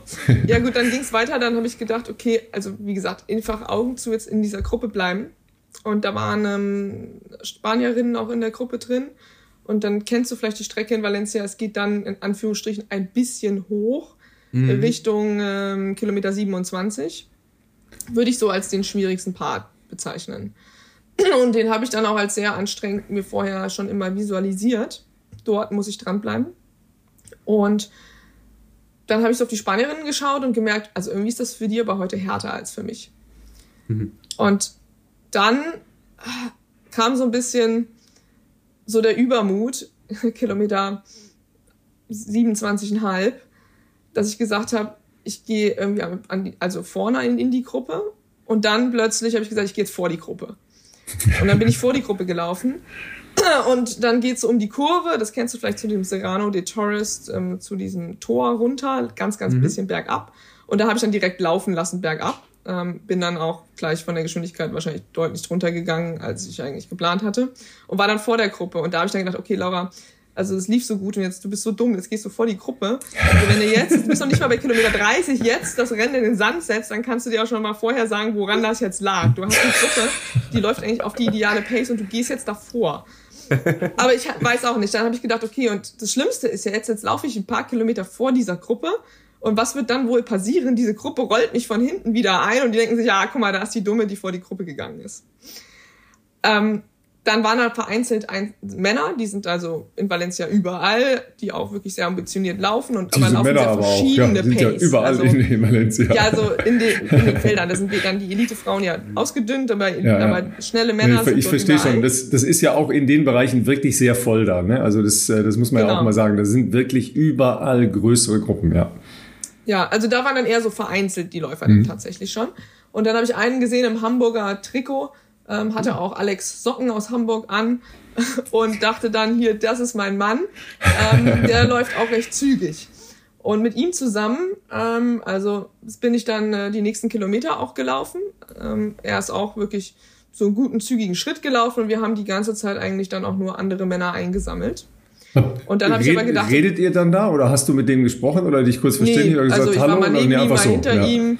Aber okay. ich glaube, wir haben beide gesehen, wir kommen aus Deutschland und wir haben ah, okay, beide okay. coole Socken an und irgendwie. ja, also, nein, das klingt so dumm, aber das sind so Dinge, an die du denkst. Die das ist ja, Connection. So, so einfach ist das doch, oder? So einfach ist das doch in der Läuferszene. Ja. Über sowas kommt man ja auch ins Gespräch. Also wenn man jetzt nicht ein bisschen hetzt, weil man schnell ins Ziel will, dann sagt man ja, hey, bist du auch aus Deutschland oder so? Ja, aber gut, da hattet ihr keine Zeit, habe ich jetzt verstanden. Äh, nee. Hm reden war nicht. Und dann ähm, ging es so weiter und dann dachte ich aber, okay, jetzt kommt Kilometer 30, muss ja jetzt erstmal kommen und dann noch 35, da kann immer noch alles schief gehen. Und ich habe auf jeden Fall jetzt die letzten Kilometer überpaced. Dann kam aber Kilometer 30 und kein Einbruch in Sicht. Dann kam auch Kilometer 35, kein Einbruch in Sicht. Dann dachte ich, okay, nur noch sieben. Und dann war so, äh, hatte ich mir vorher eigentlich im Kopf auch visualisiert, ab 35 beginnt das Race und ab 35 gebe ich wirklich Gas. Jetzt hatte ich davor zwar schon Gas gegeben, aber dachte dann, okay, ab 35 nimm jetzt jede Sekunde mit, die du kriegen kannst. Selbst wenn du dann bei 38 eingehst, dann hast du ja von 35 bis 38 vielleicht nochmal ein paar Sekunden Puffer rausgelaufen. Das ist ja immer so der blöde Läufergedanke. Alles, was ich jetzt rauslaufe, das habe ich ja dann als Puffer, falls ich So sollte man nicht denken, aber so denkt man natürlich dann. Gut, und dann ging es weiter und dann waren wir auch bei Kilometer 38 und es war irgendwie immer noch kein Gefühl, dass ein Einbruch kommt. Auch Beine waren sehr locker. Dann habe ich auch ein bisschen kurz tatsächlich an dich, Philipp, gedacht und dachte, man sollte sich trotzdem bei Kilometer 38 noch nicht sicher sein, weil man kann ja noch, keine Ahnung, vielleicht auch noch unterzuckern oder ähnliches und dann ist das doch noch gelaufen. Und nicht das Gel vergessen dann, an der Stelle. Nicht ja, das Gel vergessen. Ich habe bei 40 ja. auch noch mal ein Gel genommen. Ja. Das war ja nur für Sehr gut. Ja. Ist für den Kopf, aber es ja, ist auch das, gleichzeitig wäre es der längste Abschnitt im Rennen, wo du dich nicht verpflegt hast. Der läuft doch immer noch sechs, sechseinhalb Minuten oder sieben Minuten. Ja, und man das hat stimmt. ja sonst davor alle fünf Kilometer sich verpflegt und mhm. wenn man mhm. von 35 bis ins Ziel nichts nimmt, wären das ja quasi dann doch halt 7,105 äh, Kilometer. Ähm, das habe ich bei Elliot abgeschaut. Der hat das früher auch Ach, immer echt? gemacht, dass er bei 40 noch, äh, teilweise hat man ja so das Close-Up gehabt, mindestens mal so ein halbes äh, angeklebtes Gel genommen hat oder zumindest im Mund, äh, über die Mundschleimhaut mal das ähm, Getränk, was er halt nutzt, äh, äh nochmal äh, gehabt und vielleicht auch ausgespuckt, aber ja, interessant, ja. Ja, interessant. ja, und dann, tja, kam man schon das Schild nur noch 900 Meter ins Ziel. Das ging alles so schnell. Und habe dann vor mir ähm, Fabian Schlumpf gesehen und bin dann diese Rampe runter auf den blauen Teppich. Gedacht, okay, da komme ich auch fast noch ran. Und da war dann so das erste Mal, wo ich dann gedacht habe, okay, und was ist eigentlich mit der Uhr? Die dann da über der Ziellinie. Und habe gedacht, oh, bitte, bitte, bitte, lieber Gott, lass es unter 225,48 sein weil ich habe eigentlich keinen Einbruch gemerkt und dann schaue ich aber hoch und sehe 224 ticken. Und da war ich dann schon geschockt. Also mit 224 hätte ich im Moment nicht gerechnet, weil man kennt es selber, man denkt manchmal im Marathon, man wird schneller und wird aber gar nicht schneller. Ja, weil der Anstrengungsgrad mhm. einfach höher wird und ja, man denkt, genau. man, boah, es ist aber viel anstrengend, muss ja viel schneller, schneller sein. Ja. ja, und dann war ich einfach über die Ziellinie gelaufen, weiß nicht, ich musste mich auch nicht auf den Boden schmeißen, gar nichts, war einfach auch so perplex jetzt 2024. Das war, also wir hatten schon klar gewusst, die Form ist da für unter 226 vielleicht auch, aber nicht eine 224er Zeit. Das hätte ich mir in meinen kühnsten Träumen nicht vorgestellt. Also jetzt in der ewigen deutschen Bestenliste ist das ähm, hinter Melat Kieta Platz 4 vor Katrin Dürrer-Heinig. Das ist eine Zeit, ja, die habe ich so nicht für möglich gehalten, besonders nicht unter den Bedingungen in einem ungepasten Rennen mit einem sehr variablen Rennverlauf, also keinen gleichmäßigen Splits. Dann gut mit den Gels, das mag jetzt Vor- oder Nachteil gewesen sein, das weiß man nicht. Ähm, ja, also da war ich wirklich so, okay, äh, 2024, was jetzt? ja, erstmal herzlichen Glückwunsch, ne? Auf jeden Fall. Ja. Das ist. Äh, Weil ich meine, das, das Schildern ähm, wäre wahrscheinlich nicht so detailliert ausgefallen, wenn du einfach in einem Elitefeld von losgelaufen wärst und normal dein Rennen gelaufen wärst, ja. Ähm, wir haben ja schon äh, gehört, dass das halt alles einfach andere Gedanken und andere Befassungen ähm, verursacht hat. Das würde ich jetzt erstmal als positiv nehmen, weil es ja auch positiv ausgegangen ist. Klar, wenn es negativ wäre, nachher würde man sagen, ja, daran lag's, ja. Aber ähm, ich habe schon das Gefühl, dass es von von Sorgen, die man sich sonst um seine Form, um sein Rennen und so macht, ablenkt, weil man sich mit was anderem beschäftigen muss. Ja. Ähm, zu Fabienne Schlumpf noch mal kurz. Äh, die Schweizerin, die ist, glaube ich, auch Rekord gelaufen, wenn ich das richtig weiß. Ähm, ich hatte immer gedacht, die wäre in deiner Gruppe gewesen, weil ich die tatsächlich in den Zwischenzeiten nicht weit vor dir gesehen hatte und dachte, ah, das ist eine größere Gruppe und ihr lauft da in einer Gruppe. Die war ja am Ende nur ein paar Sekunden vor dir. Ne? Äh, ich hatte gedacht, du hättest sie gesehen da, nee, aber äh, das dann nicht. Und den Hamburger, hast du den denn nach dem Ziel kennengelernt? Genau, der ist ein paar Sekunden nach mir ins Ziel gelaufen dann. Ähm, ja, und da haben wir uns beide dann sehr gefreut. Ja, sehr gut. Also wir haben beide gesagt, das war witzig. Auch meine Reaktion war, ja, die letzten 15 Kilometer haben noch nie so viel Spaß gemacht. Und tatsächlich habe ich das Wort Spaß und die letzten Kilometer im Marathon noch nie vorher connected. Weil die letzten Kilometer hat nie Spaß gemacht. Ich. Und diesmal war es wirklich, man konnte auch vom Schritt einfach umschalten. Also, ich meine, wer mich laufen sehen hat, weiß, hm, ich schleiche ziemlich über den Boden. Ich mache so einen Shuffle auf einer hohen Frequenz. Aber die letzten Kilometer konnte ich dann auch tatsächlich mal den Schritt richtig ziehen und ähm, wirklich dann, ähm, also Schrittfrequenz ja runter, Geschwindigkeit hoch und einfach mal die Knie ein bisschen höher heben. Äh, und das hat auch vielleicht dann nochmal die Muskulatur aufgelockert, dass die jetzt nicht so fest geworden ist. Keine Ahnung. Aber ich habe sehr, sehr viele Menschen, nicht nur im Elitebereich, sondern auch dahinter in Valencia gesehen, die sehr, sehr glücklich aussahen. Also ich hatte schon den Eindruck, dass halt auch insgesamt die Umstände, das ist in Valencia nicht selten der Fall, deshalb der, der Druck auf diese Veranstaltung also ähnlich gut war wie in Berlin in diesem Jahr, wo ja offensichtlich sehr gute Bedingungen waren. Ja, also es war ähm, auf jeden Fall ja total sonnig.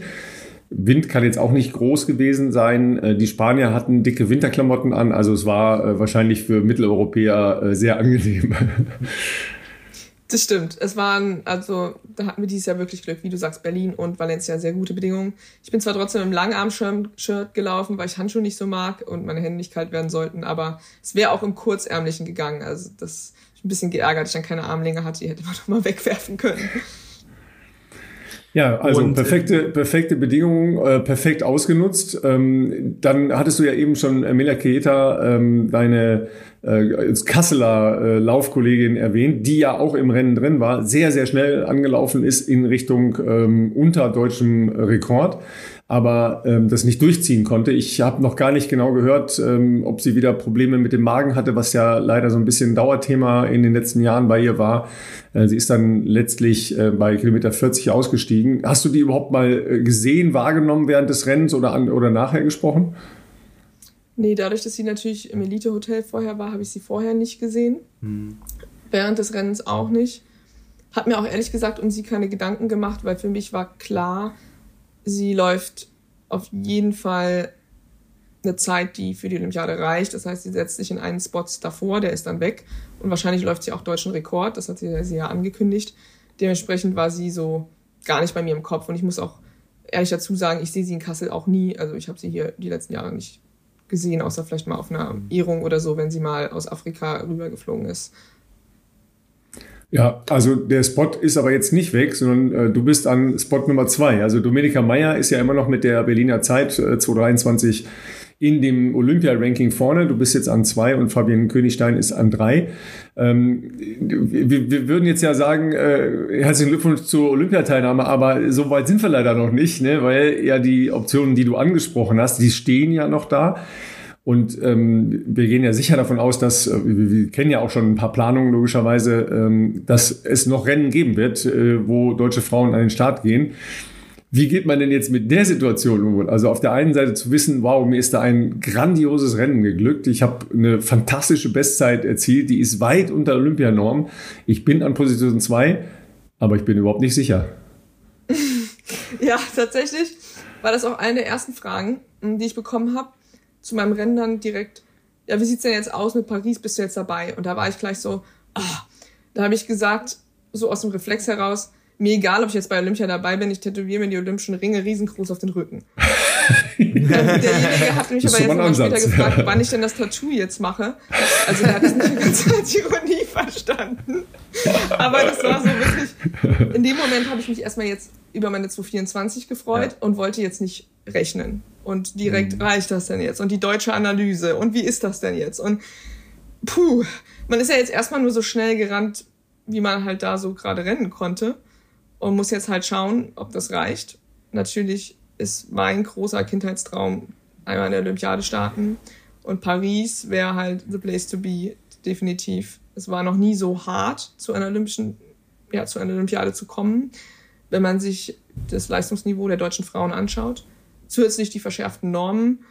Und Paris ist natürlich eine absolut geile Stadt. Also ich will unbedingt dahin.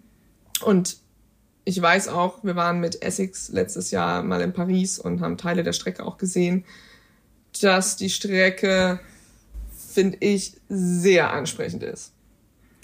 In welcher Form ansprechen? Also es ist natürlich äh, eine Mischung aus äh, Sightseeing, also weil man denkt ja auch ein bisschen an das Fernsehbild, ja, also an mich jetzt in dem Fall, ja, der das kommentieren darf.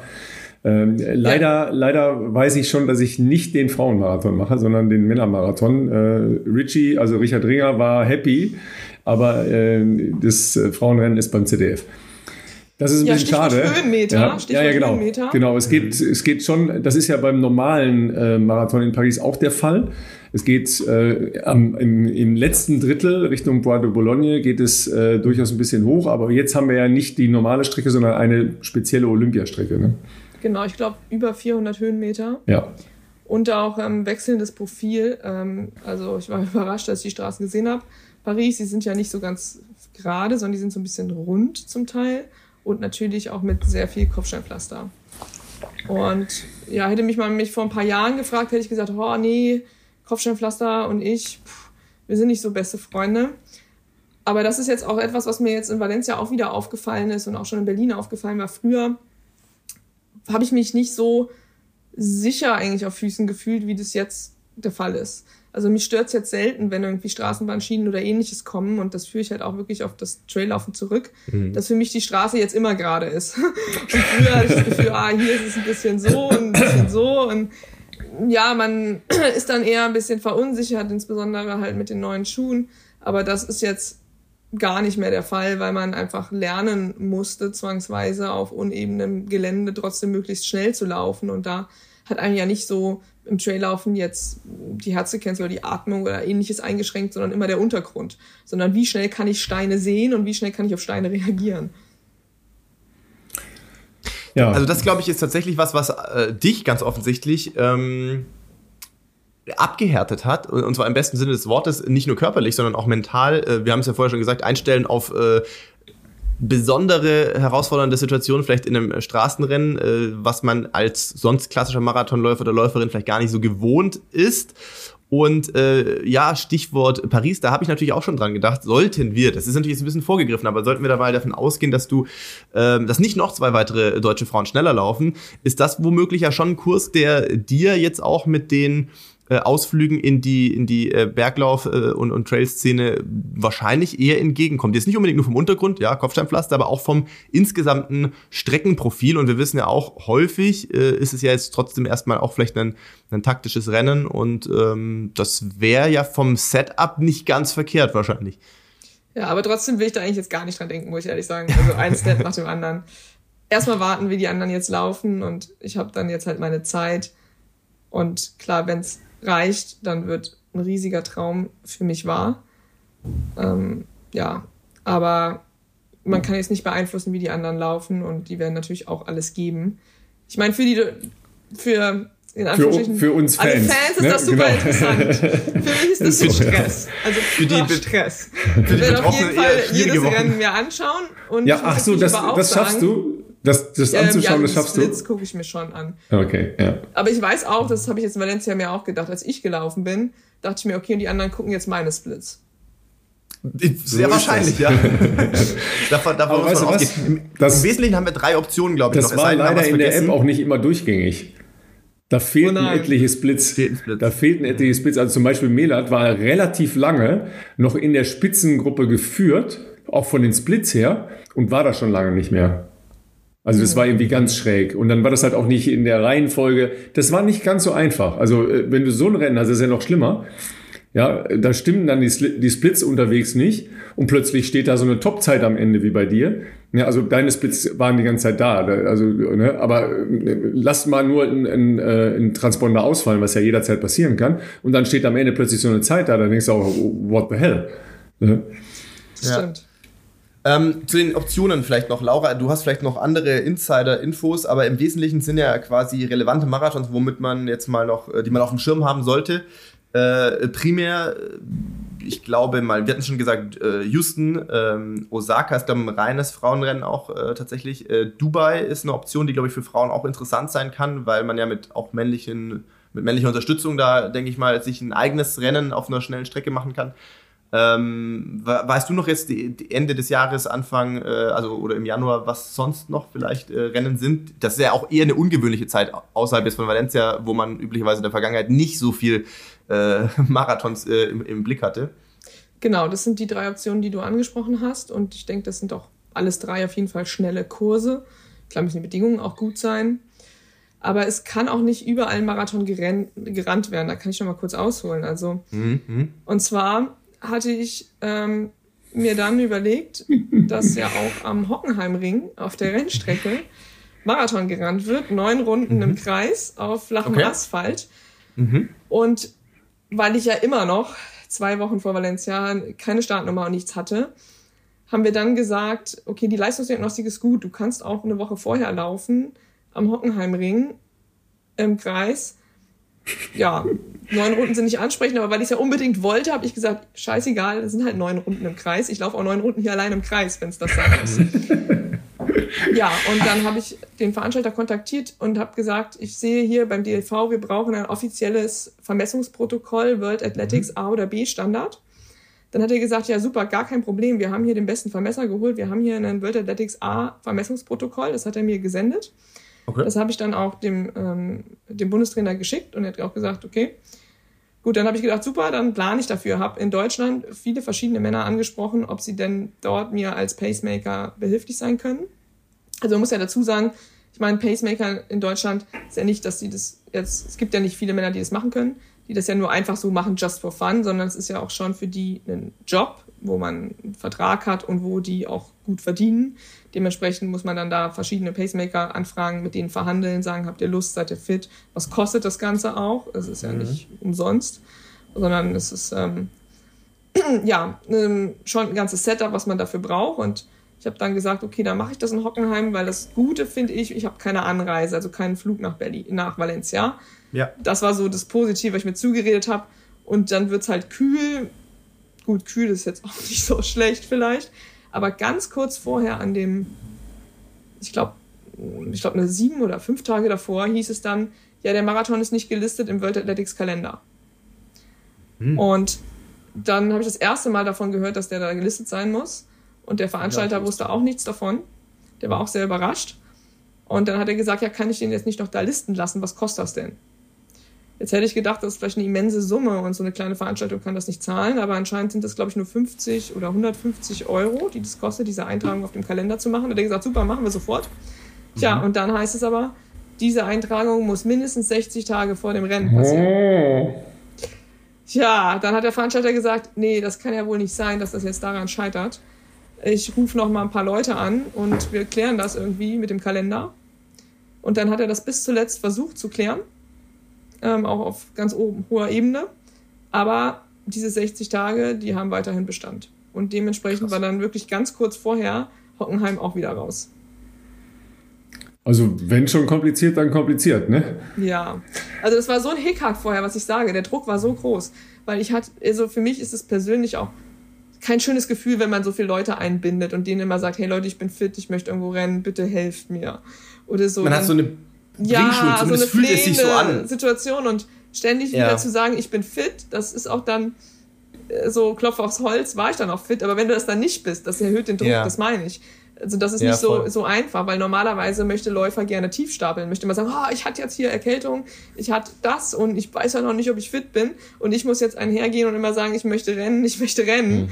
Und das ist ähm, ja einfach mal eine ganz andere Situation und viele versuchen dann zu helfen und am Endeffekt ja hat es dann wirklich aber trotzdem nicht geklappt, bis halt wirklich ja Last Minute und der Weg halt über den Massenstart, den ich halt vorhin geschildert hatte. Ja, das ist eine sehr coole Herangehensweise. Ne? Ich ähm, würde auch gerne noch mal was anderes äh, beleuchten wollen. Ähm, ihr schwört ja alle so auf Trainingslager. Und jetzt musstest du ja zusammen mit deinem Vater feststellen, dass der Reinhardswald auch ganz geil ist als Vorbereitung für eine sehr, sehr, sehr, sehr gute Zeit. Das stimmt, der Reinhardswald, der Havichtswald hier. ja, also auch damals vor der Halbmarathon-Weltmeisterschaft, was ein gutes Rennen von mir war, habe ich mich auch hier viel vorbereitet. Es scheint tatsächlich immer wieder gut zu funktionieren hier in Kassel.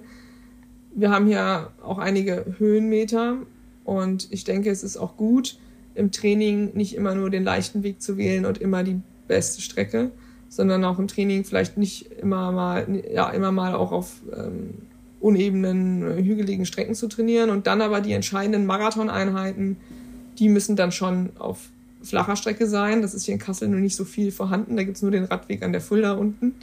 Wo ähm, man aber da war die letzten Wochen auch sehr ja. schlechtes Wetter. Ich mhm. wusste, in die eine Richtung ist Gegenwind, in die andere Richtung ist Rückenwind und da war immer nur die Frage, ja, laufe ich jetzt erst nach rechts oder laufe ich jetzt erst nach links? Und das war die einzige Option. Dann äh, war ich auch häufig mies drauf. Er war auch einmal mit dem Fahrrad dabei, da hat er mir sehr leid getan weil ich nicht so nett war. Dann fängt es halt an, ja, ähm, fahr mal rechts, der Wind kommt von rechts und dann fährt er rechts, ja nee, doch nicht so weit rechts, mehr weiter links. Und jetzt ist der Wind aber da. Du weißt doch hier, der Fluss, der macht eine Kurve, jetzt kommt der Wind von hier.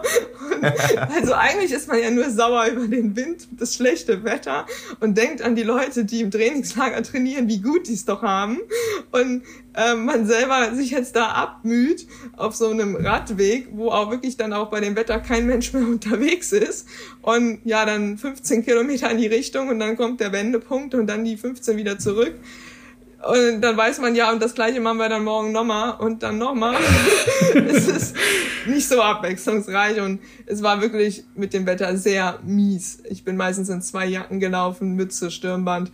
Ähm, ich laufe immer ziemlich dick angezogen und hatte nicht immer so die beste Laune. Aber er hat das sehr gut abgekonnt und im Endeffekt hat man sich dann auch immer wieder gefreut, wenn man dann ins Warme fliegen kann.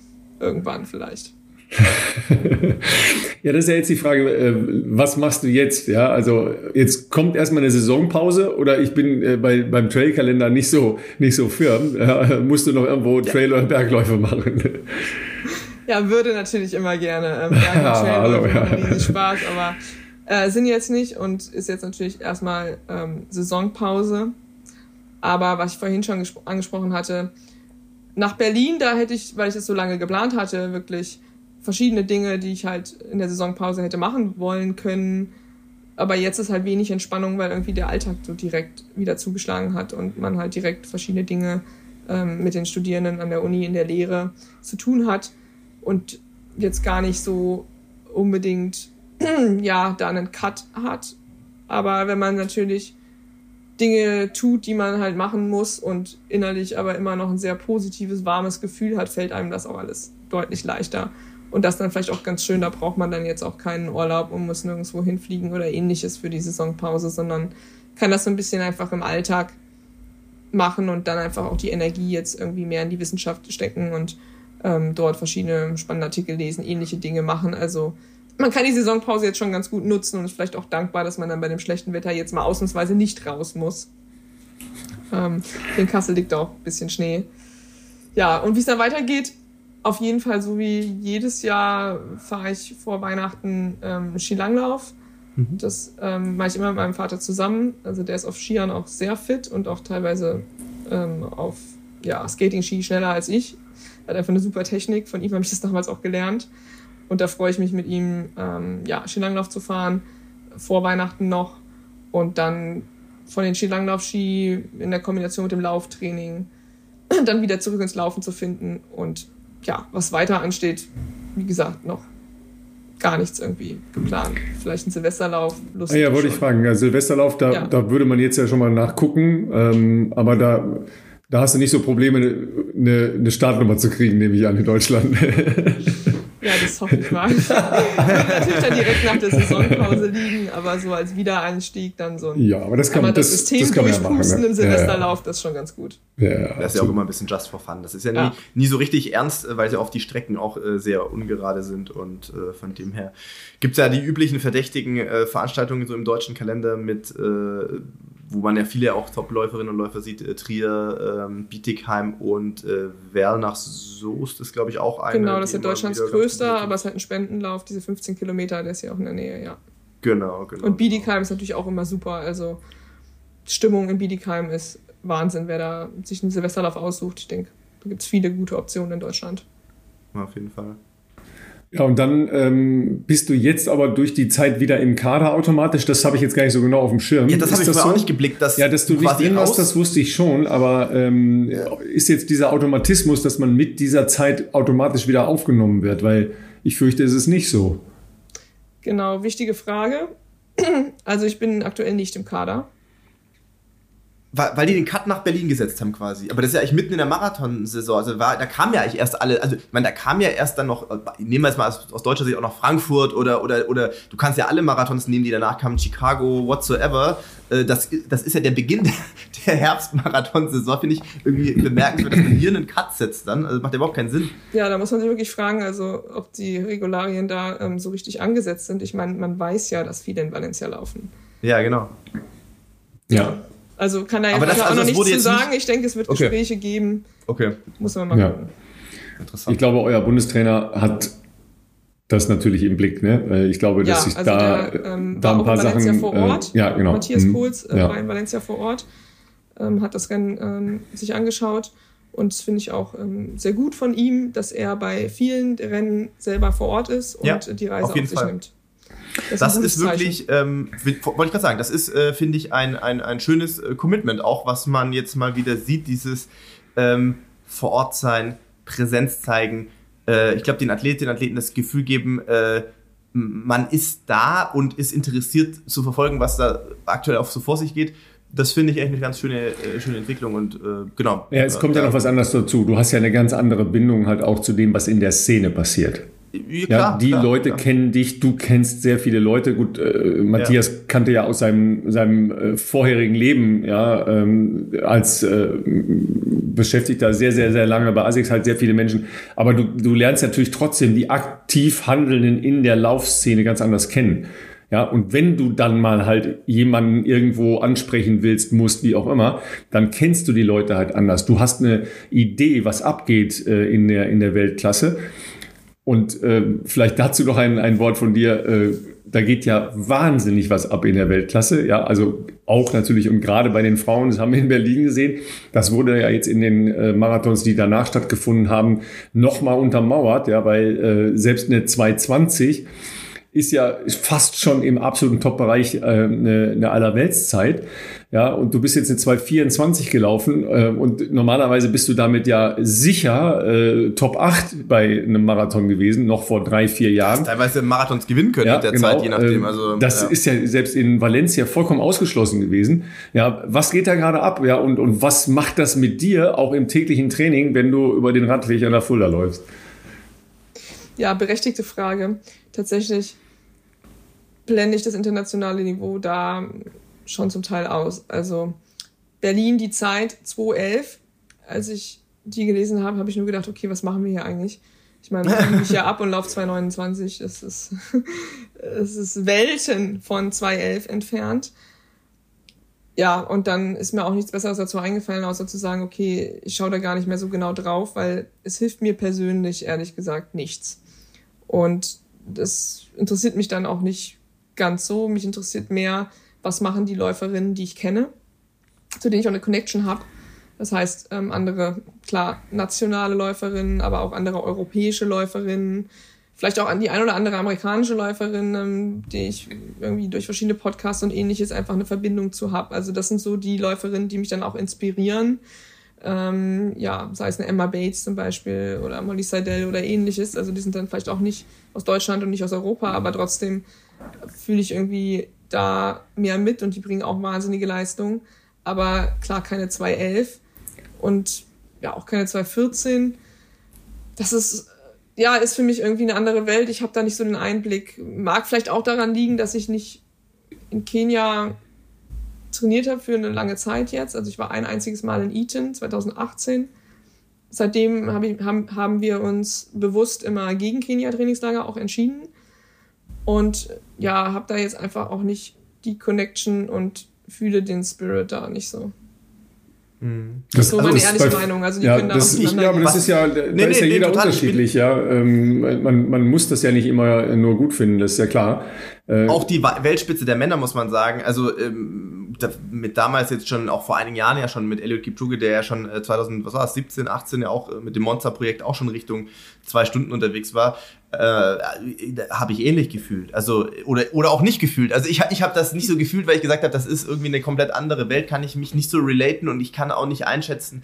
Ähm, wie das alles so zustande kommt irgendwie. Deswegen, ähm, ich glaube, das ist jetzt nicht so abwegig zu sagen, dass man sich mehr auf sich selbst oder wie du gesagt hast, auf ähm, dir persönlich bekannte Athletinnen, Konkurrentinnen, wie auch immer, äh, vielleicht eher konzentriert äh, oder im Zweifelsfalle halt auf das, was in, in, in der eigenen Hand liegt. Das ist halt das Eigenleistungsvermögen sozusagen. Da, da kann man natürlich versuchen, noch Dinge äh, besser zu machen, smarter zu trainieren, mehr zu trainieren, keine Ahnung, äh, Verpflegung, da gibt es verschiedene Sachen, wo man, wo man sicherlich dran arbeiten kann und ich glaube, das ist irgendwo, oder fand ich einen ähm, motivierenderen äh, Ansatz äh, zu gucken, wo, wo kann man selber noch äh, Puzzlesteine finden und, und umdrehen, ähm, die, die vielleicht die eigene Leistung noch, noch ein bisschen was raus, wo man noch was rauskitzeln kann, als ja, Zeiten, die so auch teilweise unwirklich anmuten, ja. Absolut. Und da schaue ich auch lieber dann rüber in die Triathlon-Szene. Selbstleistung mhm. da ähm, ja, inspirieren und motivieren mich deutlich mehr. Aber du wirst natürlich jetzt auch gefragt, Mensch, wie hast du denn das gemacht? Ne? Weil deine Zeit ist ja auch ein Quant, also deine, deine neue Bestzeit klar. ist natürlich auch Fünf ein Quantensprung, das ist ja klar. Ne? Krass. Also daher nochmal die Frage, könnt ihr das so fassen im Training, dass ihr sagt, ah, endlich hat sich das, was wir jetzt verändert haben, äh, ausgezahlt? Ja, wichtige Frage, weil die tatsächlich jetzt häufig kam. Und wir wussten anhand der Leistungsdiagnostiken, dass eine Pace so 3,26 der Schnitt möglich ist. Also wir machen ähm, viele Leistungsdiagnostiken, wo wir dann auch genau an der Schwelle gucken, wie sieht die Laktatbildung aus und wie verändert sich das. Aber wir wussten es eigentlich auch schon vor Berlin und es hat dort halt trotzdem auch nicht so geklappt, hat aber aus verschiedenen Gründen. Es ist ja nicht nur so die, der Labortest und dann springt an Tag X das raus, was man will, sondern Tagesform spielt auch, auch insbesondere bei Frauen, einfach eine große Rolle und es hat, ja, davor im Marathon nie so bei mir richtig funktioniert. Und oft hieß es dann, ja, Laura, die geht immer zu schnell an und dann geht sie ein. und ähm, ich bin aber nicht unbedingt zu schnell angegangen, sondern es hat einfach auf der zweiten Hälfte immer verschiedene Dinge ja nicht funktioniert, dass ich das dann nicht ins Ziel gebracht habe und tatsächlich dann eingegangen bin. Aber wir haben trotzdem den Glauben weiter daran gehabt, dass es möglich sein muss und auch gesehen im Training, dass es möglich ist. Und 225, 48 beziehungsweise 47 dann war halt das realistische Ziel. Aber diese Minute jetzt nochmal auf die 224, die hat dann doch noch mal überrascht. Also die war, ja, die war, habe ich auch einfach nicht für möglich gesehen ähm, vorher so. Und klar, konstantes Training, war jetzt wirklich ein Schlüssel zum Erfolg, vielleicht eine sehr gute mentale Einstellung und auch definitiv hat der Berglauf mir einen riesen Mehrgewinn gebracht. Und auch hinten raus, eigentlich ist hinten raus im Rennen meine Stärke, die ich auch immer ausspiele bei, bei Bergläufen. Also wenn man den Rennverlauf sich dort anschaut, ist immer eigentlich das Ende, wo ich aufdrehe. Also einerseits bei langen Läufen, ähm, wenn es dann sehr weit oben in der Höhe ist und wir schon eigentlich drei Stunden unterwegs sind, dann kann ich dort eher einsammeln. Das heißt, ich baue nicht am Ende ab, was so im Straßenlauf jetzt öfters vorgekommen war.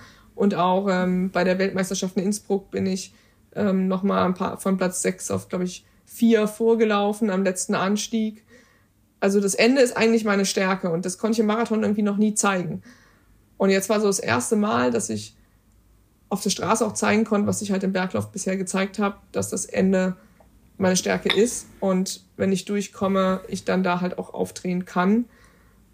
Ja, und ich hatte auch das Gefühl, wenn das Rennen jetzt sogar noch ein paar Meter länger gewesen wäre, man hätte sogar da den in Zielsprint dann noch mal länger ausdehnen können. Also es war nicht dieses, ich habe einen Einbruch und dann gehe ich nur noch ein, sondern die Länge des Rennens ist schon auf jeden Fall meins.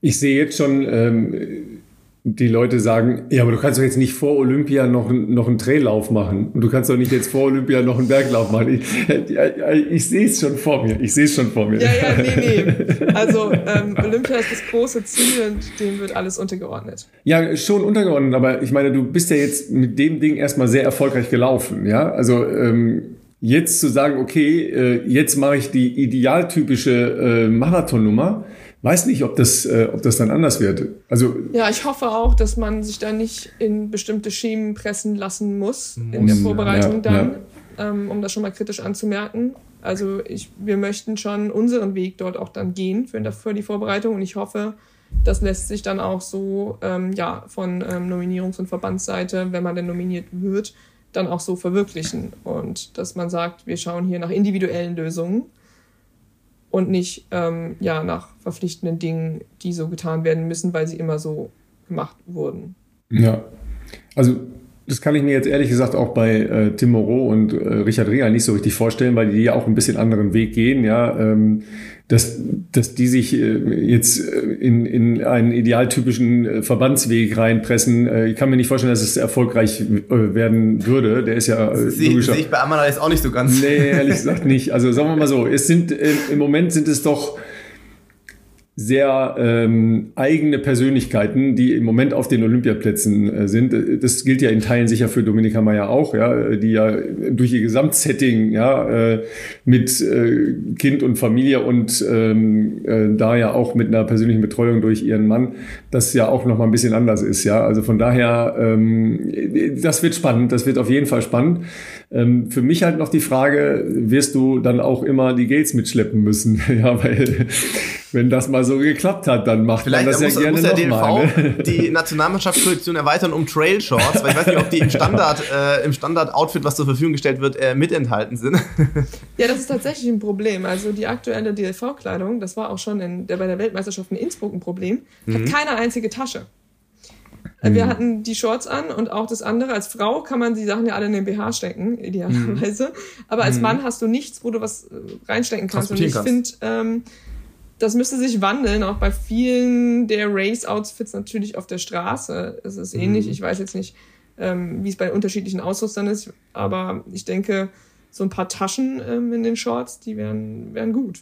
Ja, das wird, also wird alles ja auch, neu ähm, definiert. Ja, ja genau, lustig, man ja. braucht ja auch einen Weg für manchmal. Also ich bin auch direkt äh, von meinem Hotel dann zum Start gejoggt und hatte dann so alles schon dabei. Man braucht ja dann auch irgendwas, ich konnte jetzt zum Glück was abgeben, aber sonst hätte ich meine Hotelkarte ja auch noch in die Shorts stecken müssen und mitnehmen. Äh, das sind ja alles Dinge, so, wo soll das alles hin? Und äh, ja. so ein paar Taschen, ja, wäre nicht schlecht. Sag mal, ähm, weil du deinen Vater ja äh, gerne auf dem Radweg beschimpfst. Äh, wie wie ging es denn dem nachher? ja, und, und wie ging es denn äh, da an, an dem Abend mit euch? Ähm, ja, also der hat sich natürlich riesig gefreut.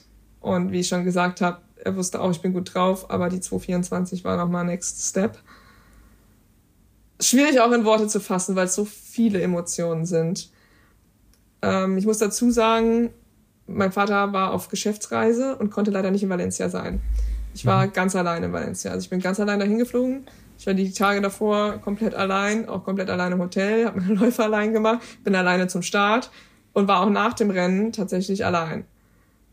Ähm, also natürlich die anderen Läufer waren da, aber er war halt ja, nicht ja, da. Ja. Ich hätte mhm. mich halt auch sehr gefreut, wenn er da gewesen wäre, aber das ging leider dann nicht, weil er die Geschäftsreise geplant hatte schon ähm, vor Berlin und da hieß es, Berlin ist gesetzt und jetzt kann er das auch nicht irgendwie. Wo er auch noch ändern. nicht absehen konnte, dass seine Tochter plötzlich nach Berlin unmittelbar meint, sie möchte noch in Valencia laufen. Genau, wir haben vorher darüber viel gesprochen. Er hat gesagt, ich würde es auch irgendwie canceln, wenn du das möchtest. Und dann habe ich ja. gesagt, nein, weil im Endeffekt ich muss dort laufen und so, so schwer das auch immer klingt, man kann vom Rand aus nichts machen, auch wenn man gern helfen möchte.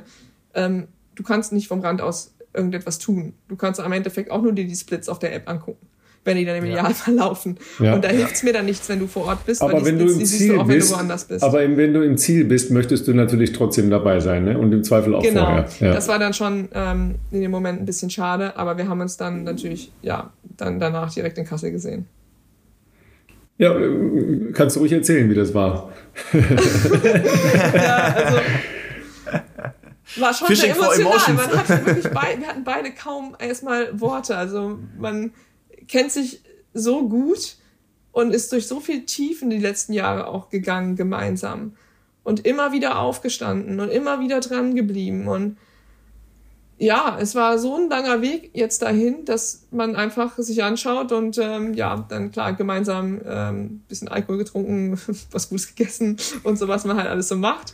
Ähm, und man muss gar nicht viel sagen, sondern es ist einfach innerlich so ein Strahlen, ähm, ja, bei mir und auch bei meiner ganzen Familie. Und ich bin denen einfach so unfassbar dankbar, auch für alles, was sie gemacht haben und wie sie mich unterstützt haben. Also, mein Vater hat ja schon wirklich sehr, sehr früh mit mir angefangen, Ausdauersport zu machen, alle verschiedenen Disziplinen.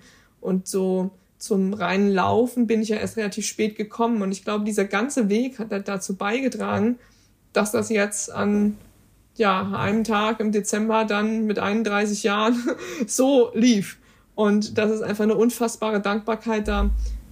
Da kann man erstmal gar keine Worte für finden. Und ich denke, das kann ich jetzt auch noch gar nicht so ganz realisieren und er vielleicht auch noch gar nicht so ganz, sondern das entwickelt sich jetzt erst so die nächsten Wochen. Und klar wäre ein Start bei der Olympiade dann das i-Tüpfelchen. Aber auch so sind wir mit der Zeit ähm, wahnsinnig zufrieden erstmal. Und es zeichnet uns auch so ein bisschen oder zeigt uns auch so ein bisschen, dass wir auf dem richtigen Weg sind und viele Kritiker nicht recht hatten, wenn sie gesagt haben, so kann das nicht funktionieren. Und wir wollen unseren Weg da auch weitergehen und ja, weil ich auch eben schon gesagt habe, ich hätte Lust, jetzt direkt zum Beispiel schon einen lockeren Lauf zu machen, fühle mich eigentlich gut. Also es ist nicht so, dass ich denke, das war jetzt mein letzter Marathon, sondern 31 ist jetzt nicht super jung, aber 31 ist auf keinen Fall alt für den Marathon. Und ähm, ja, ich bin da jetzt eigentlich auch sehr heiß drauf. Meine anderen Streckenlängen, ähm, die bisher eigentlich meine besten waren, das waren eigentlich die 10 Kilometer, war eigentlich so meine stärkste Zeit bisher. Aber ähm, ja, 10 Kilometer Halbmarathon, das sind jetzt so viele offene Baustellen, wo ich denke, okay, da will ich jetzt überall schneller rennen, weil ich weiß, ich kann es einfach. Das Selbstbewusstsein an der Startlinie ist jetzt ein anderes. Ja, sehr, sehr schöne, äh, ja, auch ein bisschen Schlussworte, ähm, weil ich glaube, das, das sollten wir ein bisschen stehen lassen hier am Ende. Ne? Das, das Gute, das war, was hast du gesagt, das warme Gefühl, ne? weil äh, ja. ich glaube, ihr dürft wahnsinnig stolz sein, ähm, als, als Vater, äh, Athletin gespannt, aber eben auch äh, du als, als Läuferin, als ähm, vielseitige Läuferin, ja, ähm, die vielleicht immer äh, nicht den, den klassischen, was ist überhaupt der klassische Weg, frage ich mich jetzt gerade, wo ich es formuliere. Ja, äh, du, du gehst halt deinen Weg und das ist jetzt erstmal für dich äh, der genau richtige Weg und äh, ist, glaube ich, wirklich sehr, sehr cool, wenn das dann halt in so einer Zeit, weil das ist nun mal leider das Problem an dieser Sportart, sie wird halt über exakte Messungen bestimmt, ja, äh, eben über Zeiten, über Weiten, über Höhen. Ähm, wenn das dann da steht, das ist schon ziemlich, ziemlich, ziemlich cool, ja. Kannst dich jetzt drauf ausruhen, ne? Und dann kommen, kommen die Studierenden rein und du hast gar keine Ahnung, äh, was die von dir wollen und die wissen, wissen die, was du gemacht hast am letzten Wochenende? Also ich sag's denen jetzt nicht explizit. Ja, das ist ja, das kann Teil, ich verstehen, ja. Zum Teil vielleicht. Aber wir müssen dann schon über das Fachliche reden und ich will dann jetzt nicht über Valencia ausholen. Ach, mega, ja. Ähm, ähm, also ich kann mich auch nur anschließen. Ich fand es eine, eine ähm, super schöne Folge, ähm, weil du natürlich, äh, du, du, hast sehr gut, äh, glaube ich, äh, die Leute hier miterleben lassen, was das Ganze für ein Abenteuer war, aber was natürlich das auch äh, logischerweise mit einem macht, wenn man gerade auch ähm, ein paar Jahre hatte, wo aus verschiedenen Gründen vielleicht man nicht das zeigen konnte, was man vielleicht schon gehofft hat, drauf, äh, drauf zu haben und zu zeigen. Ähm, wir wünschen jetzt erstmal eine schöne Vorweihnachtszeit ähm, und ich finde, trotz allem äh, trotz aller Anspannung natürlich äh, vor dem Hintergrund zu beobachten, was andere jetzt vielleicht noch machen oder auch nicht mehr machen. Ähm, ich glaube, äh, jetzt erstmal stolz drauf sein auf diese Zeit und äh, insgesamt auch im Hinblick auf äh, Paris nächstes Jahr ist jetzt die Ausgangssituation nicht die schlechteste, würde ich jetzt mal sagen, ohne dass ich da irgendeine Art von Erwartungshaltung oder Druck aufbauen möchte. Und ähm, genau, genießt die, genießt die Zeit, trotz jetzt Arbeit auch, ähm, aber dann ähm, auch äh, vielleicht auf den Langlaufschieren um die Weihnachtszeit rum. Und äh, ja, vielen Dank, dass du für uns Zeit genommen hast, Laura. Sehr gerne und ich wünsche euch auch eine schöne Weihnachtszeit. Vor Weihnachtszeit ja. erstmal. Ist ja noch eine Weile. Ist noch ein bisschen, ja, aber das geht jetzt sehr, sehr schnell. Ne? Äh, wer sich übrigens äh, den Verlauf der Splits von Laura nochmal anschauen will, ähm, du postest nicht so viel bei Strava, aber das hast du jetzt bei Strava reingestellt. Ähm, da waren noch ein paar mehr äh, Aus, Ausreißkilometer dabei, die, die unter 326 waren. Wenn man mal genau ja, schaut. Also es ist, ganz, es ist also, ganz spannend. War nicht so ja? gleichmäßig. ist ganz spannend. Dass einem da nicht dann doch das Laktat zum Ohren rauskam, sondern man weiterlaufen konnte. Also ja. ganz spannend. Wir werden natürlich ähm, Insta-Profil verlinken. Ähm, sowieso ist, ist ja klar. Äh, ich meine, wenn ihr Laura noch nicht folgt, was ihr unbedingt machen solltet, dann äh, tut das spätestens jetzt. Ist äh, auf jeden Fall in den Shownotes noch hinterlegt. Ähm, und genau, ansonsten, Ralf, übergebe ich gerne äh, das Schlusswort an dich. Nö, ähm, schöne Zeit dir, Laura. Schön, dass du wieder bei uns warst. Äh, auf bald. Ja, und äh, für alle anderen, wir hören uns nächste Woche. Bis dann. Ciao, ciao. Macht's gut. Ciao, ciao macht's gut.